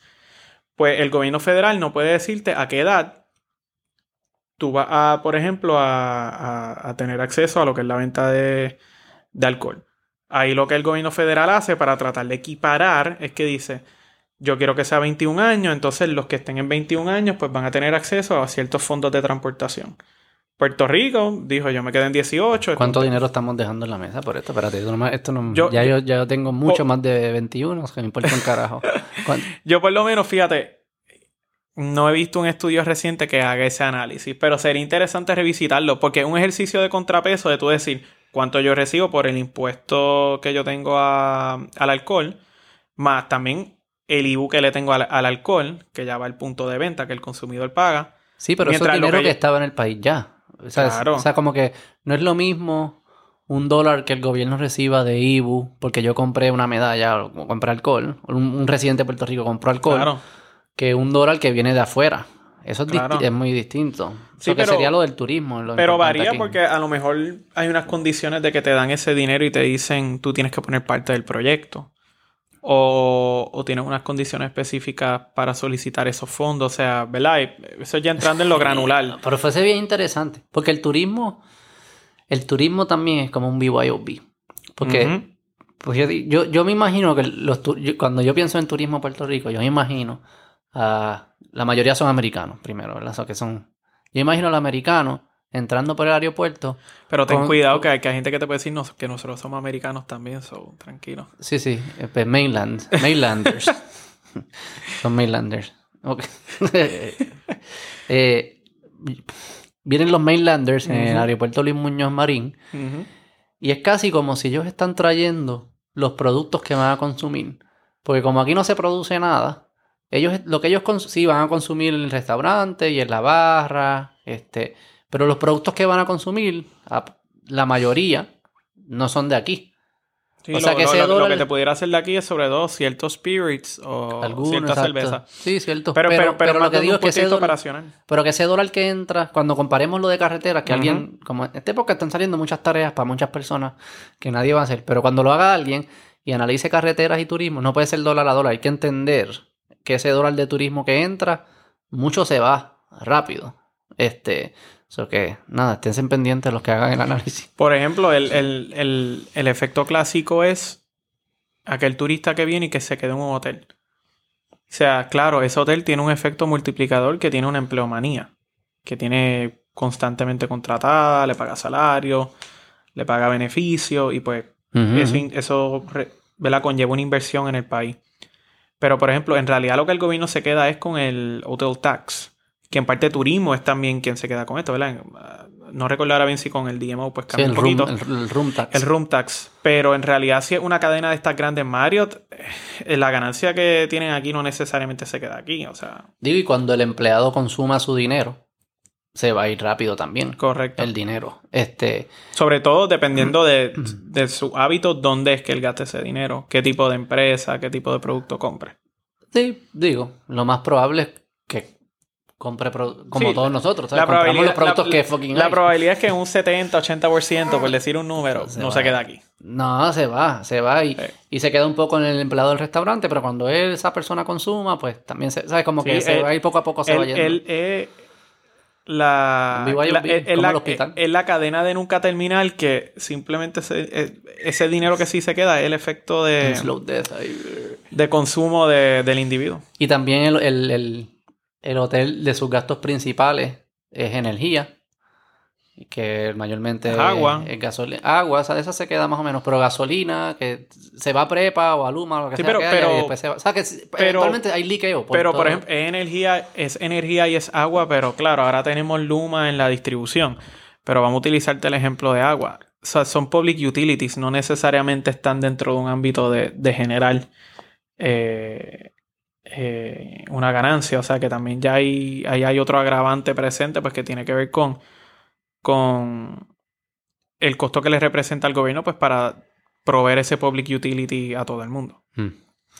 Yo creo que estuvimos hablando bastante de eh, temas más generales de qué es lo que es la industria de salud y tendencias quizás más a largo plazo yo sé, el, reporte no se enfocaba en... O sea, hay, podemos filosofar sobre esos millones de esos, pero hay unas cosas puntuales. Vamos a volver al reporte. ¿Dónde estamos parados? ¿Por qué es que hay que, todo ¿por qué es que, hay que probar esto todos los años? Si todos los años yo leo siempre como que eh, Medicare, Cliff, qué sé yo qué cara. ¿Por qué es que pasa todos los años? Bueno, supuestamente con la determinación, ¿verdad? Está la apreciación consenso. Con lo que determinó el gobierno de Biden, de lo que, de lo que te, de lo que expliqué de que en vez de dar el dinero como una asignación aparte, enmendaron ese, esa ley original. Y el gobierno dijo como que, mira, pues tu baseline ahora es tanto, o sea, ya tú estás en 2.9 mil millones de dólares. Eh, se ha creado la expectativa pues de que ya nosotros no tenemos que ir anualmente a luchar pues porque no den esos fondos. El tema así del pareo queda latente, pues porque el, tema de pareo se ha extendido anualmente pues por los temas de, pandemia sobre todo y de desastres naturales que había en Puerto Rico. Eso sí es un tema. Pero es un tema en donde Puerto Rico tendría que asumir si se baja ciertos gastos, ciertos costos del gasto médico, pero no es un agravante que digamos como que hay un Medicaid Fiscal Cliff todos los años. Pero sigue siendo un tema bien importante. El issue que tenemos es que eso fue una determinación del secretario de salud interpretando una ley. Los gobiernos cambian. Hmm. O sea, mañana puede venir otro gobierno y puede decir, no, fíjate, cuando yo voy al texto de la legislación, los discursos congresionales se incluyen en esa ley por meramente un tracto legislativo, pero la intención del Congreso nunca fue hacerlo a, largo plazo. La intención del Congreso fue que en, ese año se te asignara esa cantidad. Eso, es un riesgo que tiene Puerto Rico. Eso por eso yo soy de los que cree que aunque tenemos esa determinación hoy día, deberíamos aclarar eso en la ley para que quede bastante explícito que el baseline es ese. Porque si viene en el 2024 y ganan los republicanos por, por utilizar eso de ejemplo y ellos le dan una interpretación distinta a la ley, pues puede que estemos nuevamente inmersos en esta conversación de Medicaid Fiscal Cliff eh, desde un punto ¿Y cómo se hace eso? ¿Se está cabildeando allá en Washington? ¿Cómo se Por ejemplo, el tema del macheo que, te expliqué, eso ya el cabildeo sigue. Ellos, ellos están ante la expectativa de que la propuesta que Biden envió, que fue previo a esta interpretación, pues de que a Puerto Rico se le, se le haga de manera permanente ese macheo, que ese cap se cambie. Pero, again, eso es un lobbying effort. Entonces, ahora mismo es hasta con el, como con el tema del estatus, ¿verdad? Uno va al Congreso y toca la puerta y dice, soy de Puerto Rico, te quiero hablar de este tema. Y lo que te van a decir es como que, mira, es que yo lo que estoy concentrado ahora mismo es con el paquete de infraestructura. Yo no tengo tiempo para ninguna otra cosa. O estoy concentrado en la pelea que tengo con Facebook. Tengo la whistleblower que me está deponiendo hoy. O sea que también Oye. es... eh, hoy, hoy tuvo otra deposición. Ah, sí. Eh, pero lo curioso de eso es pues que tú estás peleando con múltiples prioridades en Washington DC y tu prioridad para un congresista de West Virginia, que, que- que- es como Ma- Manchin el que se utiliza, ujú. pues a lo mejor esa prioridad en la lista de Manchin es la prioridad número 1032. Y esto, Entonces, eh, y esto solo afecta a los territorios. a los territorios. Los territorios son los que tienen un, un- un trato distinto. Ya en el caso del macheo, para los estados es bastante straightforward porque el gobierno federal tiene dispuesto unas tasas que van desde tal por ciento a tal por ciento y dependiendo del ingreso que tenga tu estado, pues la fórmula se ajusta anualmente para determinar cuál es tu por ciento. Y el de- gobierno de de Puerto. Rico asume algún costo. Bueno, lo que se machea. es- por ejemplo, es- el gobierno federal no te machea hasta un 100%. El gobierno federal en... en- Cuando machea, en- en- el cien- ¿a qué te refieres? ¿Contra qué? ¿Cuál es la comparación? No, es, es más con gasto médico. Por ejemplo, que te dice, yo te voy a reembolsar hasta cierto por ciento de los gastos. Ok, ok, ok. Eh, por ejemplo, eso va desde 55%, si no me equivoco, que hasta 83, 86, Que ahora no recuerdo. Que, que los los estados grandes los tienen. Y eso es bueno porque ¿Y el lump sum o eso es a transacción pura? Eh, ese detalle lo desconozco. Yo, yo pensaría que es transacción pura, pero transacción pura de que llega un punto que tú le dices al gobierno federal como que mira, ya llevo gastando esto, como que... O también tú puedes tener los intermediarios, porque por ejemplo en, en Puerto Rico tú tienes ACES como intermediario, o sea que no necesariamente es el gobierno federal diciéndote como que aquí tienes la cantidad. Hay que ver cómo cada estado maneja ese tipo de Ok, ok, reembolsos. ok. Pero tú eso es lo que te refieres con el macheo. Es al gasto, al gasto médico. Correcto. Ok. Eh, y los estados ya están establecidos por una ley, otra ley, que establece esto va a ser el macheo que le vamos a dar a cada estado según sus tamaños. Porque mencionaste- la- me dijiste que varía el- por tamaño. O sea, ¿no? están las tasas, hay unos criterios que establecen el por ciento. Por ejemplo, Puerto Rico, lo curioso es que se dice que ahora mismo con la asignación especial nos dieron hasta un 76% del FMIP, ¿verdad? Pero, FMIP es eh, gasto eh, médico. ¿Cómo- el- ¿Qué significa? si no me equivoco, Eh, Federal Medical Assistance eh, eh, Program, si no me equivoco. FMIP. FMIP. Y, pero lo curioso es que ellos dicen, sí, a Puerto Rico le dieron hasta un 76% ahora, pero si nosotros vemos bajo los criterios que se establece, Puerto Rico pudiera recibir hasta un 83% si fuera Estado hoy día o tuviera paridad. Porque lo que se argumenta es de que hay unos que dicen que hay que ser Estado pues, para tener esa, esa paridad, pero por lo menos la legislación que envió Biden, desde un punto de vista presupuestario, otorga esa paridad sin ser Estado. Hoy en día la tenemos entonces, la paridad. No la tenemos, pero la propuesta que sacó Biden es como que Pudiese, vamos a dárselo independientemente, o sea, no Pero estoy no- tocando el tema del estatus. Pero no escrito en ley. No escrito, No escrito en ley. Es el texto de vamos a escribir en ley de que tiene, va a estar en igualdad de Ah, condiciones que los estados. Propone escribirlo en Esa ley. es la propuesta. Por eso, Ah, wow. por eso es que te mencionaba como que, mira, más allá de que nos tiraron este salvavidas de cierta manera, yo pienso que hay que revisitar el lenguaje, make sure de que lo tengamos bastante claro, porque si se presta para interpretación, cambia un gobierno, viene un nuevo secretario de salud, hasta demócrata, y lo ve distinto, nos dice, ah, no, espérate, Sí. hay que volver al Congreso. Sí, em, claro. Porque hoy en día es como una. Que le, un reglamento, no sé. Es una Correcto. interpretación dentro de la agencia. Sí, pero no fue en ley. simplemente que la agencia revisitó la ley y dijo, fíjate, lo estuve viendo, yo entiendo que no hay una necesidad de legislar este punto específico, porque ya la ley enmendó la cifra. Mm. Y O sea- a los otros territorios también, o fue a nosotros nomás. En, eh, curiosamente, en el Social Security Act, que, que es otro tema, o sea, los fondos de... Esos fondos nos los dan a través del Social Security Act, que es otro tema aparte. ¿Cómo tú, cómo sabes? Tú tienes en tus paredes. No, no, no, no, es cu- curiosidad intelectual. Eh, y yo hice una Tengo Un maestría... déficit de curiosidad. No, no, no, no. O sea, uno, la curiosidad intelectual ¿Por qué uno es tan varía, complejas estas cosas? Se pasan metiendo en unas cosas en otras cosas que no tienen que ver. Y... Lamentablemente el proceso, funciona. el proceso legislativo federal no es como el puertorriqueño, que el puertorriqueño parte de la premisa de cuando tú apruebas un proyecto de ley, el proyecto de ley tiene que tratar de un tema.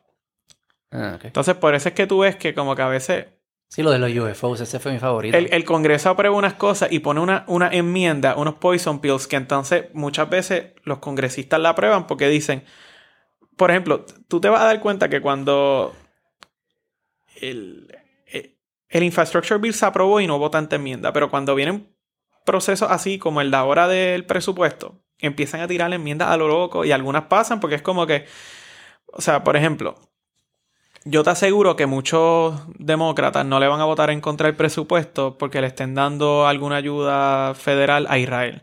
O sea, tú le vas a votar en contra de un presupuesto que a lo mejor te dice, ah, vamos a aprobar eh, Medicare for All porque le estén dando unos millones de dólares a Israel. Pues es un poison pill, pues que, que ellos dicen, voy a votar a favor, pero como está empaquetado, pues yo lo que quiero es que se apruebe el 98% de las cosas. No estoy de acuerdo con ese 2%, pero whatever. Sí, pero en. Puerto Rico tú no puedes tener esa dinámica de como que tener este popurrí de cosas de... ¿Por qué no puede?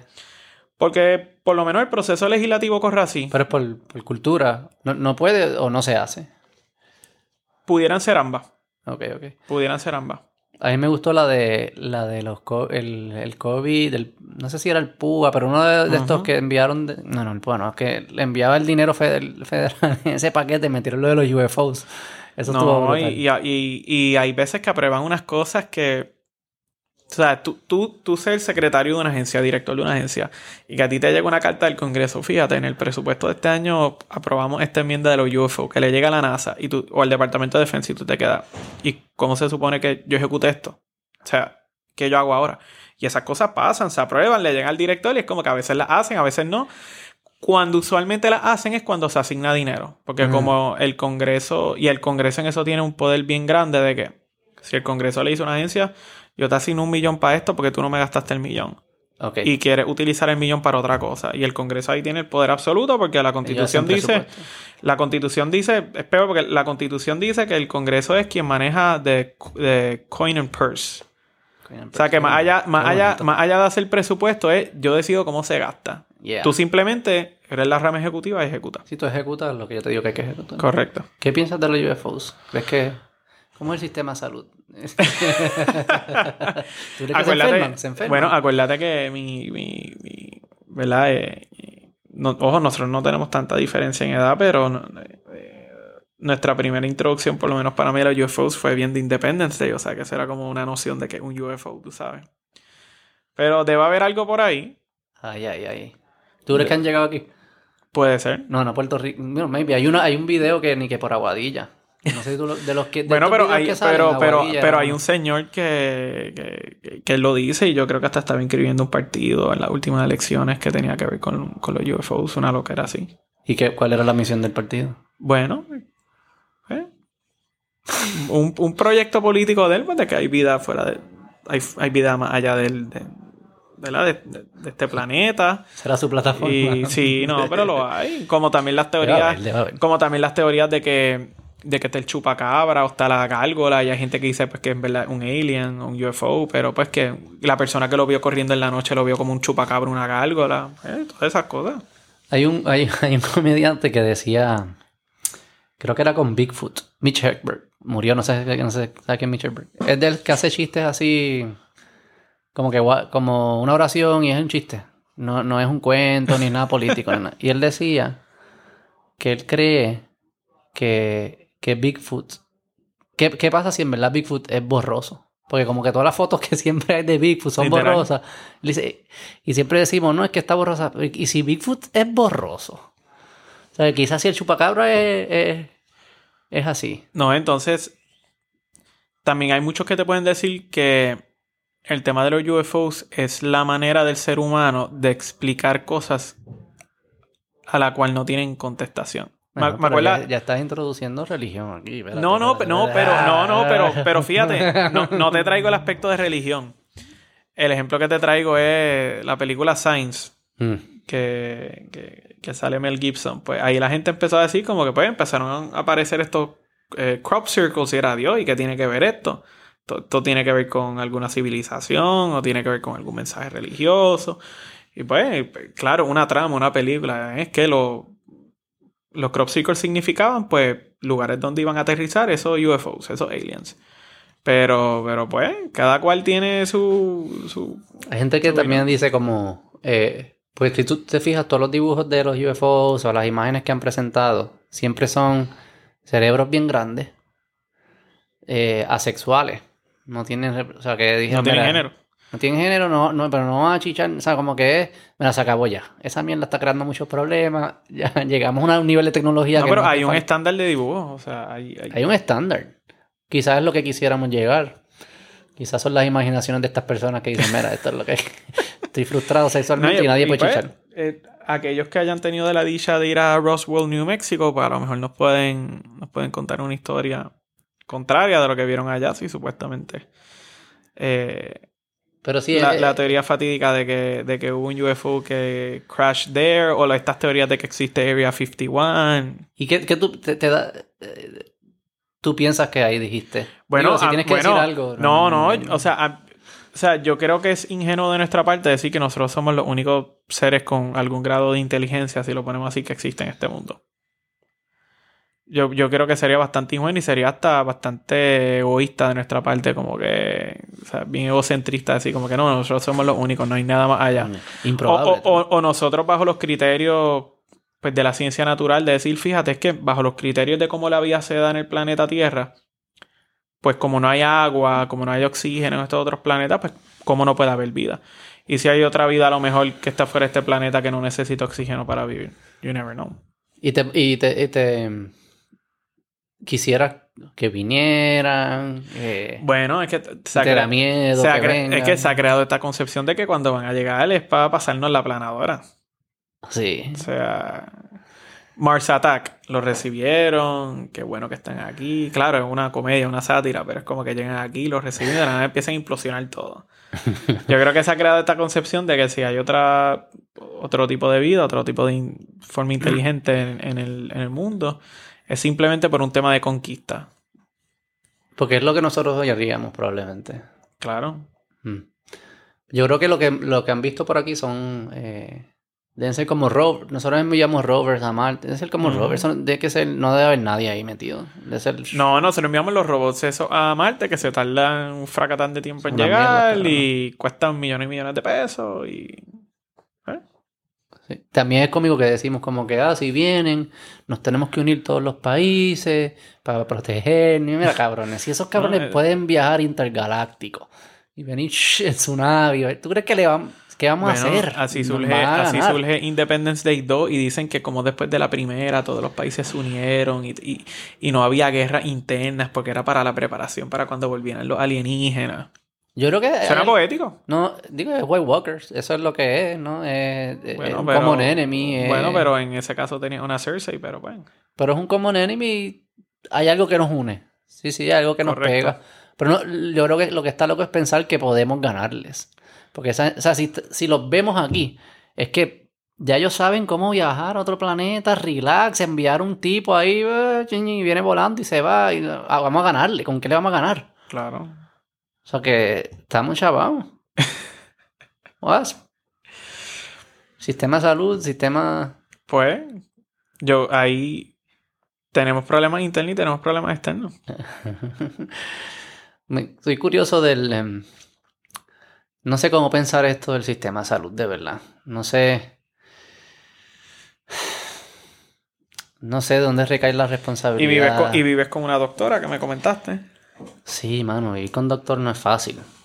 Ella sabe ya lo que yo pienso de los doctores, obviamente. Eh, lloran más de lo que deberían llorar. Eh, eh, pero todo el mundo piensa que si tú, ah, por lo menos alguien que te cuida, los- estar casado con doctores lo peor. ¿Sabes? Tómate una Tylenol y deja de quejarte. Como que, ¿sabes? En verdad me siento mal. ¿Qué, qué quieres que te molesta?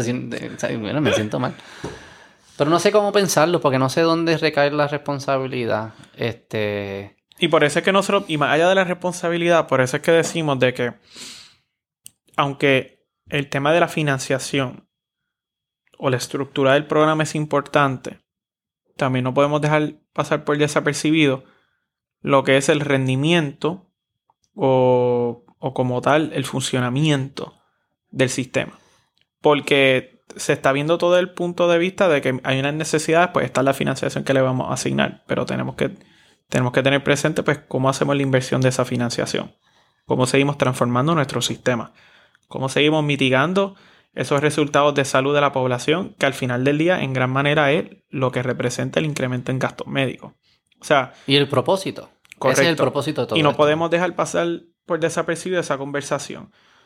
Y, y lo que estoy diciendo no es que la conversación no se dé, pero, pero la cuestión es que a lo mejor también, y el ejemplo que de precios yo creo que lo resume bastante bien, el, el individuo no necesariamente tiene presente como que es urgencia esa necesidad. O sea, vivimos en un país que hay múltiples prioridades, múltiples urgencias, pues que como tú dentro de toda la conversación dices, como que es importante que tengamos esta conversación. Es importante de que hablemos de este tema.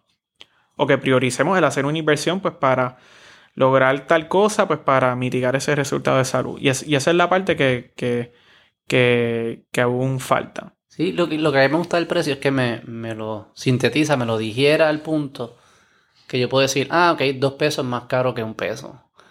Yo no tengo que entender que la probabilidad de que me vaya a dar diabetes por comer worms todos los días aumenta por 1%, depende. Eso lo dije yo. Yo estoy consciente. Yo, Yo estoy consciente que aumenta la probabilidad. Pero yo estoy seguro que tú no has tenido esa aumentar la preocupación. prima. Por culpa tuya me va a aumentar la prima.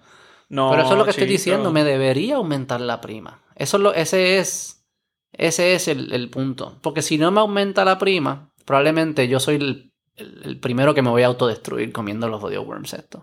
Claro. Eso, o, eso o- es lo que me o- o- refiero. o tú mismo vas a tomar la decisión pues, de que, pues, si, si va a conllevar un gasto adicional el yo consumir esto, pues, es mi decisión. Yo lo pago. Y es un trade-off que estoy dispuesto a hacer. Pero hoy en día no tengo lo- la- la- los números para saber el trade-off que estoy tomando. Y eso es parte, y eso es parte de cuando digo que hay que elevar la conversación o hay que problematizar el tema.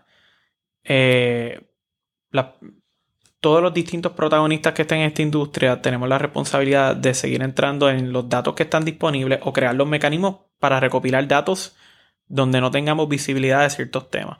Para poder seguir problematizando esta conversación Mm. y ver qué oportunidades surgen pues para poder atender el tema. Por eso cuando me preguntaste y ¿Y cuál es la respuesta? Yo te dije, "Pues, esa es la pregunta, o sea, y, y no en el mal sentido, es como No, no, que yo sé, yo sé. no hay una, no, hay- no hay una pregun- no hay una contestación Estoy concreta. contigo. No, pero, pero fíjate, a lo molesta, mejor, a lo mejor si volvemos a conversar en tres años, Uy. hay un 5% de la respuesta. Que, que- que en parte una de las metas debería ser mejor, mejores outcomes y menos dinero invertido en salud. Bueno, O sea, ambas, ¿no? Es como... hay dos vertientes. Yo te pudiera argumentar, y es el caso de Puerto Rico. He mitigado unos health outcomes, ¿verdad? Y quiere decir de que estoy teniendo un gasto menor dentro de una población que tiene esta condición crónica. Es un caso hipotético. Pero yo te pudiera argumentar, no es, no es ahora una conversación de que me des menos dinero porque yo voy a gastar menos. El problema es que por yo atender esa condición crónica, yo dejé desprovista esta otra que nunca he atendido. Eso es que yo tengo una flexibilidad para seguir ampliando esa base de cómo yo mitigo todas las condiciones de salud, independientemente haya un número alto en esta condición o con la otra que no lo Digo, hay. eso nunca se acaba. Es como quien dice, como que nadie... En los 1500 nadie se moría de Alzheimer. Por ejemplo, el sistema- no llegaban a esa edad. Por ejemplo, el sistema de... eh, ahora que estuvimos en un lockdown con COVID, ¿cuál fue la industria que técnicamente como que nunca cerró? Cerró un poco porque los consultorios médicos cerraron, pero cuando volvió a reabrir y la gente seguía trabajando remoto o en búsqueda de trabajo si perdieron su empleo, ¿cuál es esa industria que técnicamente nunca cierra? Y, el- y el- y es el sistema de salud. Porque el ser humano tiene una necesidad inherente de buscar un remedio médico cuando ti- tiene una dolencia o de enfermarse pues por los distintos virus o vari- variantes que hay Sí, sí, en, vida, el país, en la vida. Sí, sí. O sea, que, que es, que es una, y es una industria que siempre está cambiante. Hoy- Nosotros sobreusamos los servicios de salud en comparación a otros. No está buscando verse cuando dices sobreusa, ¿a qué te refieres? como que vamos más a la, al médico de lo que... Bueno, Y eh, a- ajustado por las mismas condiciones, ¿sabes? No vean, Bueno, una en- enferma va a usar más que la otra. en pero- Puerto Rico siempre se ha comentado el, el- la situación de que hay una alta utilización de sala de emergencia. Una alta utilización de sala de emergencia. ¿Qué quiere decir eso? Cuando tú vas a una sala de emergencia, a lo mejor tú vas pues porque es lo que tienes cercano, es, es a altas horas de la noche, tu médico no está abierto, tú te sientes mal. Y obviamente no es lo mismo tú ir a tu médico primario y que ese médico primario en, el consultorio te verifique los pulmones, verifique tus síntomas y te diga, pues fíjate, tú lo que tienes es una congestión y por eso sientes el dolor de cabeza y, y, y, y ese dry cough que, Mm. que, tú tienes, que tú tienes, si en el caso de bronquitis. A diferencia de, de, tu, de tu ir a la sala de emergencia y más allá de a lo mejor ese análisis de rigor, ellos te pueden hacer otro análisis, porque por ejemplo, si tú llegas a una sala de emergencia y tú dices, yo siento un dolor en el pecho, también puede haber una situación del corazón, ah, pues vamos a correrle un, vamos a verificarle la presión y vamos a correrle un electrocardiograma pues para ver cómo está el, el corazón. ¿Verdad? E- Eso trae otro tipo de implicación pues que encarece el costo.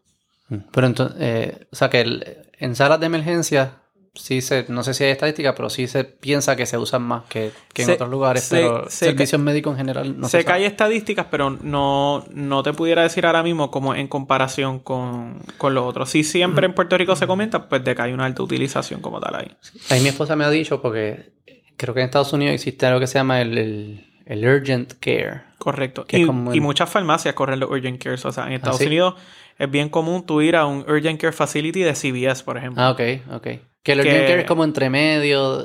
No, no tienes que ir a la emergencia, pero no es el primario o es fin de semana o lo que sea. Y puedes ir al urgent care sin tener que meter. No, y que, y que es sencillo para ellos porque tú vas al urgent care. Por ejemplo, la que tú mencionabas como que son empleados, no son empleados. Muchas veces sean los casos que el doctor, o el médico primario que está en ese urgent care es empleado del urgent care center. Mm. So tú vas, tú dices, yo no tengo cita, me estoy sintiendo mal. A lo mejor muchas veces pasa de que tú no tienes un internista, como a ti te preguntaron. Ah, Tú llegas allí y te dice, estos son tus síntomas. Ella te verifica, está en la computadora, la anota en el récord electrónico. Te dice, mira, yo lo que creo que tú tienes es esto, por los síntomas, te voy a recetar esto. Y ya tú estás en la farmacia y ahí mismo te despacharon el medicamento. Eso ya, eso ya tú tienes el- el end-to-end. Pero Porque aquí no existe eso. en Puerto Rico como tal hay más una cultura de como tener lo- los CDT. Que se pudiera decir que hasta cierto punto el CDT es un equivalente al Urgent Care Center. Eh, pero obviamente hay unas, hay unas complicaciones financieras que son una conversación para otro día, en donde no hay tantos CDTs como habían antes, con la reforma de salud y otras cosas. Pero tiene que ver con temas de acceso, porque por ejemplo en el área metropolitana se han abierto muchos CDT o Urgent Care Centers, pues que son manejados por mismas aseguradoras de salud, ¿verdad? Pero por ejemplo, si yo lo que tengo al lado es el hospital y yo tengo un dolor, no tengo carro, tengo que caminar o consigo que alguien me depon o pido un Uber o pido un taxi, you name it. Yo voy a ir a lo que está al lado. Mm. O sea que también es un tema de, de condiciones demográficas o de infraestructura donde yo estoy localizado, que es lo más cercano que tengo y a donde usualmente yo voy. Hay algo aquí bien cultural, como tú dices, y lo has dicho varias veces. Y ahí me pasó. eh, yo me mudé a Estados Unidos porque mi esposa hizo la residencia allá eh, hace como cuatro años. Y yo fui a un doctor primario porque me, me metí en el plan que le daba la residencia a mi esposa, qué sé yo, y tenía, tienes que ir al Ujú. anual check-up. Tenía 32, 31 años. Yo nunca había hecho un annual check-up en mi vida. O sea, ¿cuál fue la última vez que hiciste un annual check-up? Este, este es mi primer annual check. Yo nunca hago eso. En Puerto Rico yo no voy al doctor si no me siento mal. Yo iba al doctor, yo le digo, yo tenía un ganush, que en verdad era, co- que era como un, era un pimp. O sea, literalmente, ni que un pimp, era un dealer, era mi dealer. Yo, yo iba y le decía, esto es lo que yo necesito. Y él me lo daba y, Claro. y ya. Y, y yo sospecho que eso, mucha gente hace eso con generalistas y lo que fuese. O sea, esa cultura de, de prevención, eh, Y en la- quizás no existe el andamiaje como tú dices, pero en mi mente yo, yo no, no veía la salud de esa forma. Pero, y, pero un- más allá de un tema cultural, tiene que ver también con, con la idiosincrasia de uno. Porque, por ejemplo, ¿Tú lo haces? ¿Tú haces el check-up? yo lo hago. Pero, por ejemplo, una persona que te llega a, a college, tenga 17, 18 años, que es la edad usual que uno tiene para ir a college. Tú cuando vas para college, y esto incluye a las instituciones en Puerto Rico, estas solicitan un formulario médico. Porque se supone que ya tú, ese proceso, ya has culminado todas las vacunas que se supone que tú tengas para entrar como tal a, una institución. Y por ejemplo, eh, hay un examen que ahora no recuerdo el nombre, que no, no recuerdo el nombre, que la UP en mi momento dado me obligaba a hacerlo y decía, pero ¿por qué yo me tengo que hacer esto? Pues porque hay una ley que dice de, tal año, pues que tú te tienes que hacer esa prueba para ver si tú tienes este virus. Y esas cosas se hacen, entonces tú tienes la costumbre porque ahora, por ejemplo, si no mal recuerdo, para ir a las escuelas tú tienes que incluir una evidencia de que tú llevaste a tu hijo al dentista. Al dentista. Eso fue algo reciente que se aprobó, si no me ¿Por equivoco. qué? Pues porque la, la salud oral es importante también pues para otros tipos de enfermedades que se dan. Tú vas al todos los años. también. Cada seis meses. Y ahora ahí me regañan cada, como cada 10 años. No, cada, cada, y ojo, puedes ir cada seis meses, pero si, si no te cuidas bien esa salud oral, ¿de qué te vale ir cada seis meses? Después te vas a decir, necesito que hagas cada tres meses, porque si tú no pones de tu parte, pues, y el plan médico te cubre hasta cierto punto, ¿verdad? Yo me acuerdo que, sí, cuando yo me gradué de college, que, que me convertí un, un adulto, que me tocaba cuidarme a mí mismo, eh, fui al dentista. Par de años, pa- pasaron un par de años y fui al dentista, no sé por. Yo creo que alguien me dijo, mira, la limpieza. Y yo, ah, diablo, hace tiempo que no voy. Y cuando me dicen el récord, yo no había ido hace 10 años. Claro. Y obviamente yo le dije que había ido en co para que no me miraran mal. Pero Que había ido a otro... No es que yo voy. Sí, a Sí, en la universidad fuiste a otro este, lugar. No había ido, nunca había ido. Entonces, después, después que pasa eso, como, como ya no es un ejercicio dentro del mecanismo de poder del Estado que te dice necesito que me entregues un papel que me valide que fuiste a tu chequeo. Pero a mí no me Y que te gusta el- eso. A mí no me gusta que el, que el gobierno... Esas son otras personas. Me están diciendo que tengo que lavar los... Pero, pero, Casi no me los quiero lavar porque me dicen que me los tengo que bueno, lavar. pero, pero por eso mismo es que ahí viene el, el tema del, del libertinaje que te mencionaba, pues porque ya tú sales de college, te gradúas y es como que, ah, bueno, tengo que volver a entregar esos papeles. Yo empecé de derecho nocturno Mm. en pandemia, en agosto del año pasado, y a mí me volvieron a pedir los documentos médicos. Aunque yo los había entregado a los 18 años. Ah, no, es que necesitamos una actualización tuya. ¿Pero qué le importa a ellos si yo soy infeliz bueno, pero no porque, saludable? porque la ley se lo exige. Sure. ¿Pero qué le importa al gobernante? Me molesta. La pregunta, Voy a comer la, worms. ¿Quieres comer worms? la pregunta que nos tenemos que hacer es, más allá del ejercicio de que la ley exija que tú solicites una documentación, ok, yo te entregué la documentación, ¿verdad? ¿Qué división lo maneja? La división lo archiva. Con esa información hace algo. Hace algún estudio o análisis para determinar determinantes sociales o determinantes de salud de esa clase nueva de derecho que entró. Yo creo que no. Pues entonces la pregunta que no Digo, hay debemos hacer es si tú tienes toda esa información valiosa que te puede servir pues, para tú hacer múltiples análisis en una institución de educación superior, pues ¿por qué no lo estamos haciendo? Sí, yo soy distinto a ti. Diría, ¿para qué carajo tú la quieres? No me la pidas. No, pero jugamos we, can, we we agree, we can agree to disagree. Medicare for all. Y a mí me pidieron hasta la, la, la evidencia de vacunación. Uh, Baco ID. Me pidieron Oh. la evidencia de vacunación en, en Calle, por Pero eso ejemplo. es distinto. Te voy a decir por qué Claro. pienso que es distinto. Es porque le, le- le estás imponiendo un costo a un tercero, a un posible costo a un tercero, sin, sin el consentimiento de esa persona. Leve. Yo, yo no creo que haya de haber mandatos, pero si una empresa privada, digo, un- una institución pública, no, no sé cómo me siento, pero una empresa privada debe poder pedirlo, porque sí hay un costo. eh, Pero No, yo lavarme los fucking dientes. ¿Verdad? Y en, No, y en no, este caso... no le impone costo a pero nadie. este- En, este caso, como es una institución pública, también es por las directrices de la orden ejecutiva que dicen si tú no estás vacunado, pues tú tienes que presentar una evidencia de, De prueba. de prueba.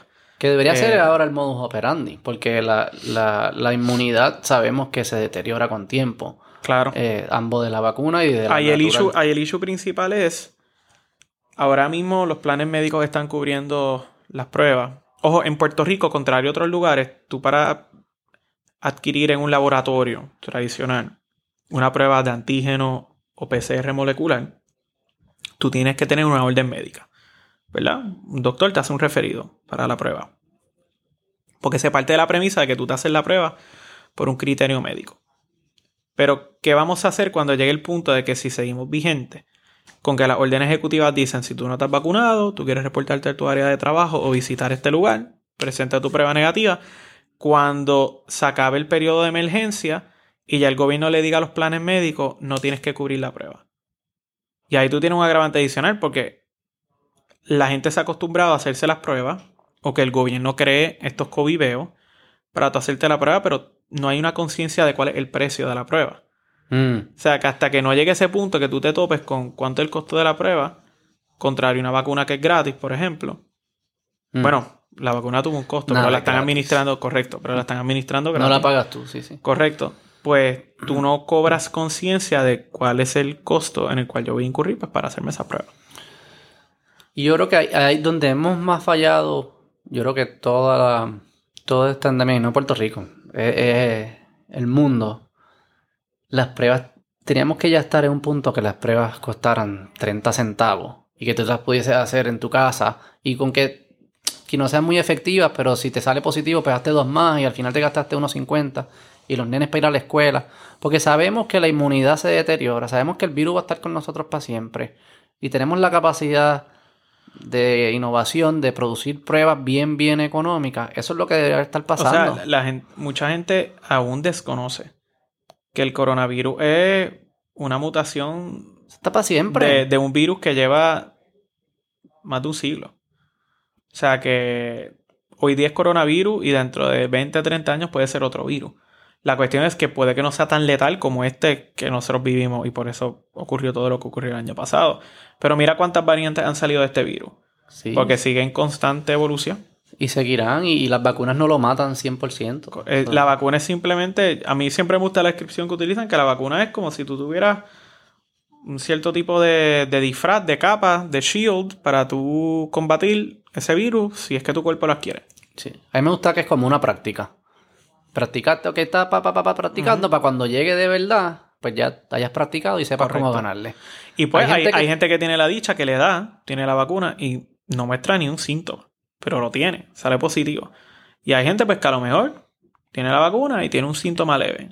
O, algún, o a lo mejor tiene, dependiendo de cómo su cuerpo responde a la enfermedad, el virus, pues a lo mejor un, un síntoma pues se le sale más fuerte que otro. Digo, hay mucha gente.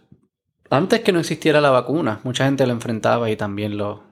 No había síntomas o le ganaba. O sea, como que. Ahí- los ejemplos clásicos, la varicela. La varicela es algo que hoy día tú no ves casi. ¿Y cuántos siglos estuvieron combatiendo con, con la varicela? Mm. ¿Cuánta gente murió como tal pues, por la varicela? Y llegó un punto porque se descubrió una vacuna y ya es como... Mira. Medicare for All. Lo mencionaste, lo tiraste por ahí, pa, pa, pa, pa. Eso es lo que quieren aprobar ahora y no, y, y- y no hay los ¿Qué tú piensas? Vamos a hablar de, rápido. Políticamente, ¿qué tú piensas de Medicare for All? ¿Es posible no es posible? Y filosóficamente, ¿qué tú piensas de Medicare for All? Pues... Ahora mismo tú tienes Medicaid y tú tienes Medicare, ¿verdad? La cuestión es que el debate siempre ha girado en torno a que Medicare te cubre algunos beneficios que Medicaid no cubre. Inclusive tú cuando ves comunidades indigentes que tienen más de 65 años, por eso tú le das los dos programas. Porque Medicaid te cubre unos programas que Medicare no te cubre y viceversa, ¿verdad? Yo soy de los que piensa de que nosotros podemos evolucionar nuestro sistema de salud, no necesariamente decirlo Medicare for All, porque Medicare for All es como un slogan de que yo quiero darle Medicare a todo el mundo porque es el mejor plan de salud. Hasta el privado. Correcto.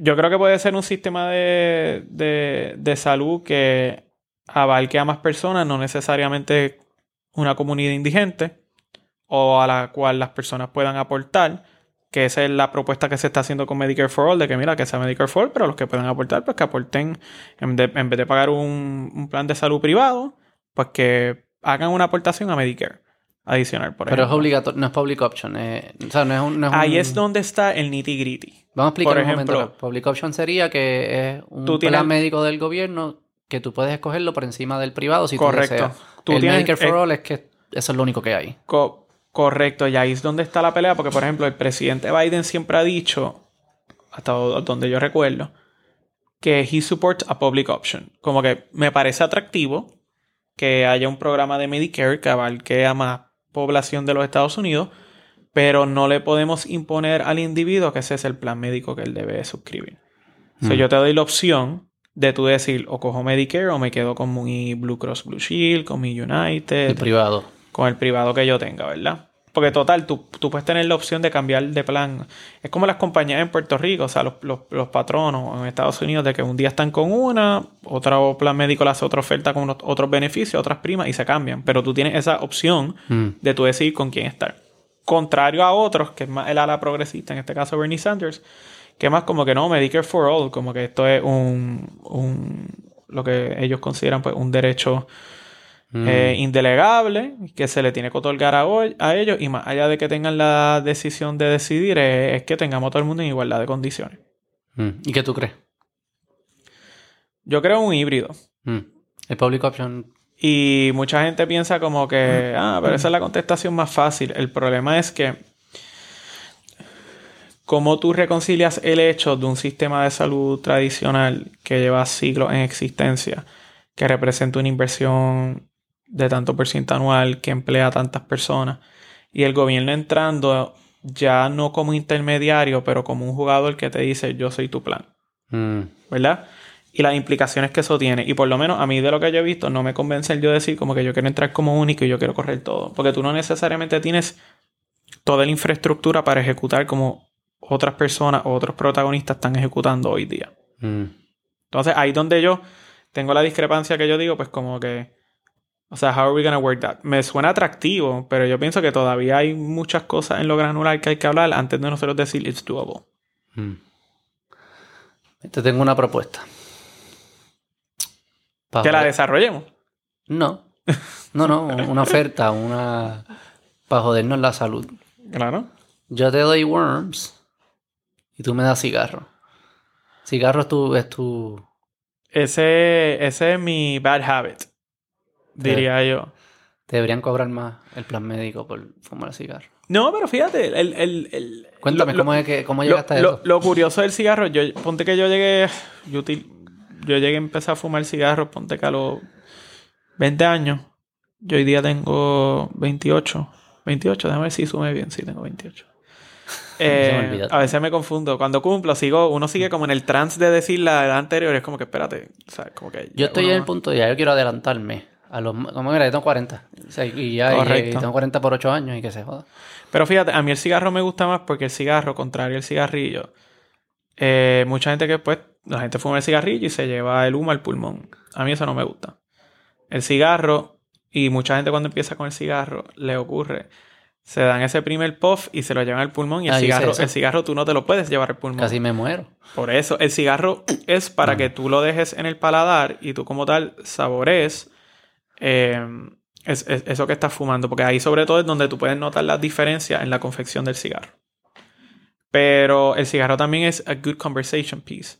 No es lo mismo tú salir de un restaurante o tú salir en un jangueo y darte un cigarrillo que apenas en cinco minutos te puede llevar todo el cigarrillo que tú estar con un cigarro, no necesariamente un Churchill de estos que se llaman por Winston Churchill, que te pueden durar una hora y media, dos horas el cigarro si, si lo conversas.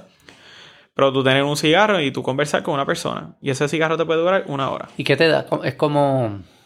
eh, ¿cómo, pone, ¿Cómo se pone tu mente? Es que, es que de- depende de cuán fuerte sea el cigarro, también la calidad del cigarro. Mm. Eh, y también, también, o sea, la resistencia que uno tenga. O sea, yo, por ejemplo, no me puedo dar uno oscuro porque rápido me da dolor de cabeza, porque es bien cargado, es bien fuerte. O sea, yo prefiero uno que sea mediano. Y también tú no te lo quieres, tú no te lo quieres consumir rápido, porque la tú de hacerlo rápido, pues, está, estás como tal consumiendo más y te puede dar un dolor de cabeza rápido. O te puede crear un malestar en el estómago rápido. ¿Y ¿Tú So- te lo das so- con whisky o algo así? o Whisky o ron, dependiendo. si es martes o viernes. No, no, o sea, es más, es, es más un...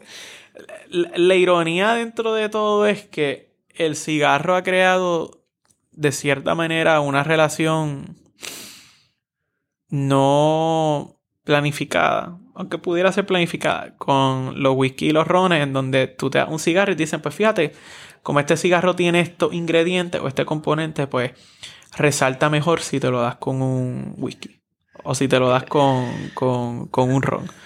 Yo no tengo un conocimiento, eh, tú sabes, extenso para decirte como que ah, yo sé que si me doy este cigarro como que me lo quiero dar con esto. Ahí hay rely en amistades mías que sepan y le digo como que mira, hoy, hoy me voy a dar esto con, con que me lo debería tomar. Y te pones a hablar una mierda cabrona. Es que Bueno, yo te estoy imaginando... Es que esta misma conversación se puede con un cigarro. Oye, ¿qué, qué estás diciendo? Que esta fue una mierda cabrona. No. que conste Quizá hubiese, sido tú. mejor, quizá hubiese sido mejor con cigarro. No, pero, eh, o sea, el, el- tú puedes hablar de todo. Puede ser catch-up, hasta hablar de Te negocio, imagino tú- a ti tirado para hasta hablar de un tema. como que un cauchito, Bueno, es que así es. whisky, hablando de Medicare No, pero for all, A- así tú, tú vas a los cigar lounges en Puerto Rico y ya es esta dinámica de que tú tienes, ¿verdad? Y, y para los que nos estén escuchando, nosotros estamos en un conference room ahora, en unas sillitas cómodas, pero son unas sillitas de conference room, pues cómodas, ¿verdad? Pero tú en el cigar lounge tú tienes una butaca. Pero una butaca de que algunos, como, como en el viejo San Juan, tienen hasta butacas de estas TV dinner que tú te recuestas. Mm. Y tú te recuestas, tienes tu mesita al lado, tienes tu cenicero, pones tu cigarro. Entonces Y tú, comprar el cigarro allí mismo y todo. tú lo compras ahí mismo y tienen como tal barra que puedes consumir ahí. qué Y hay lugares- ¿Qué- hay lugares- ¿Qué te inspira? Y hay, ¿Qué lugar- habla? y hay lugares que no necesariamente tienen barra y los venden. Por ejemplo, mucha gente no sabe, los que viven en Guaynabo, que es San Patricio, donde está el antiguo Macaroni Grill, es un sitio de cigarros que vende cigarros ahí. Y todo el macarrón y grill. No, no, al frente. Ah, ok. O sea, al frente, al lado de lo que es Hazel Bar, allá hay, allá hay- y ojo, ellos tienen una barra también, yo he visto gente viviendo ahí, yo nunca he bebido, pero ellos tienen una, como un almacén de cigarros que venden, y ellos son los mismos que están en la placita, si no me equivoco. Que los que han ido a la placita, cuando bajan la, la, la calle de la plaza, allá a mano izquierda, ahí también hay un cigar. Por el, por las por las ribs, por lo- el smokehouse que hay en la esquina. allí. Correcto, ese es Smokehouse. Sí. Ok, ok, ok. ¿Y qué temas hablas usualmente? De todo un poco, mano. Desde un tema como este, que creo que acertaste, eh, hasta otros hobbies que yo tengo. En, en- en- A mí me conocen porque a mí me gusta maximizar la utilización de puntos de tarjetas de crédito. ¿Tú eres de eso? Yo soy de eso. O sea, tú pierdes tiempo y nunca has considerado el, el tiempo que gastas en maximizarlo si amerita lo que puedes maximizar al final del día. Lo he, lo he considerado, pero nunca he hecho el ejercicio matemático Te lo voy a hacer un día. de establecer. No, si me quieres ayudar, lo hacemos. Pero sí he tenido la dicha de conseguir unos deals que, abuelo de pájaro, sin yo ir al detalle de cuántas horas gasté en el análisis y las transferencias y las cosas, yo ahorré dinero, sin duda alguna. El ejemplo clásico que yo utilizo es si uno se quiere ir a España a través de Iberia. Un pasaje tradicional te puede salir en tiempo pico 900, 1000 dólares non-stop, San Juan, Madrid. Y tú transfiriendo puntos de tarjetas de crédito, te puede salir ese pasaje en High Season en 40 mil puntos. Que si lo vemos uno a uno, ¿verdad? Son 400 puntos, pero si hacemos el análisis de cuánto estaba el valor del pasaje, pues le sacaste un montón de valor al punto. Wow. Conozco varios así. Son Pero yo soy de esos así. Bien curiosa. Y mis amistades se ríen porque es tema de conversación también en- con, con el cigarro. Yo soy lo opuesto. Porque yo soy. A mí me gusta simplificar mi vida. Yo pago una prima. Yo pago, yo estoy dispuesto a pagarle más después que no tenga que dedicarle tiempo. Bueno, uno, así. uno pudiera utilizar el argumento, pues yo quiero utilizar una agencia de viajes, pues porque hay que incentivar la economía, esos son empleos, No. se dedican a Tú no eso. tienes hijos, ¿verdad? No. Sí. Pero he ayudado a personas con hijos para, sobre todo, Sí, sí, eso sí. Tienes el agravante, no en el mal sentido de la palabra, que tienes hijos y en vez de un pasaje tú soltero, dos de casado, ahora son tres o cuatro. Pues, pues, pues tú tienes una necesidad, o sea, a mí me parece curioso, o sea, tú tienes una edad y tú pagas por un hijo tuyo de tres años el mismo precio por un pasaje, uno se queda como que diablo, como que... Eso es curioso, es cierto. O sea, no puede haber un juicio valorativo de si un niño que hay un precio especial o menor. Un fucking anormal que no se va a disfrutar tanto. Correcto. Pues ahí el ejercicio de los puntos te ayuda. Te voy a llamar cuando quiera viajar. No, me te invitas, ayuda. Me invitas al próximo cigarro y con gusto No, no, claro. me, me cuelo ahí y hablamos. Gracias, Guas. ¿La pasaste bien? La pasé bien. Gracias por tenerme aquí. Me alegro. Un Y placer. finalmente conocerme. Un placer. Éxito. Gracias. Bye.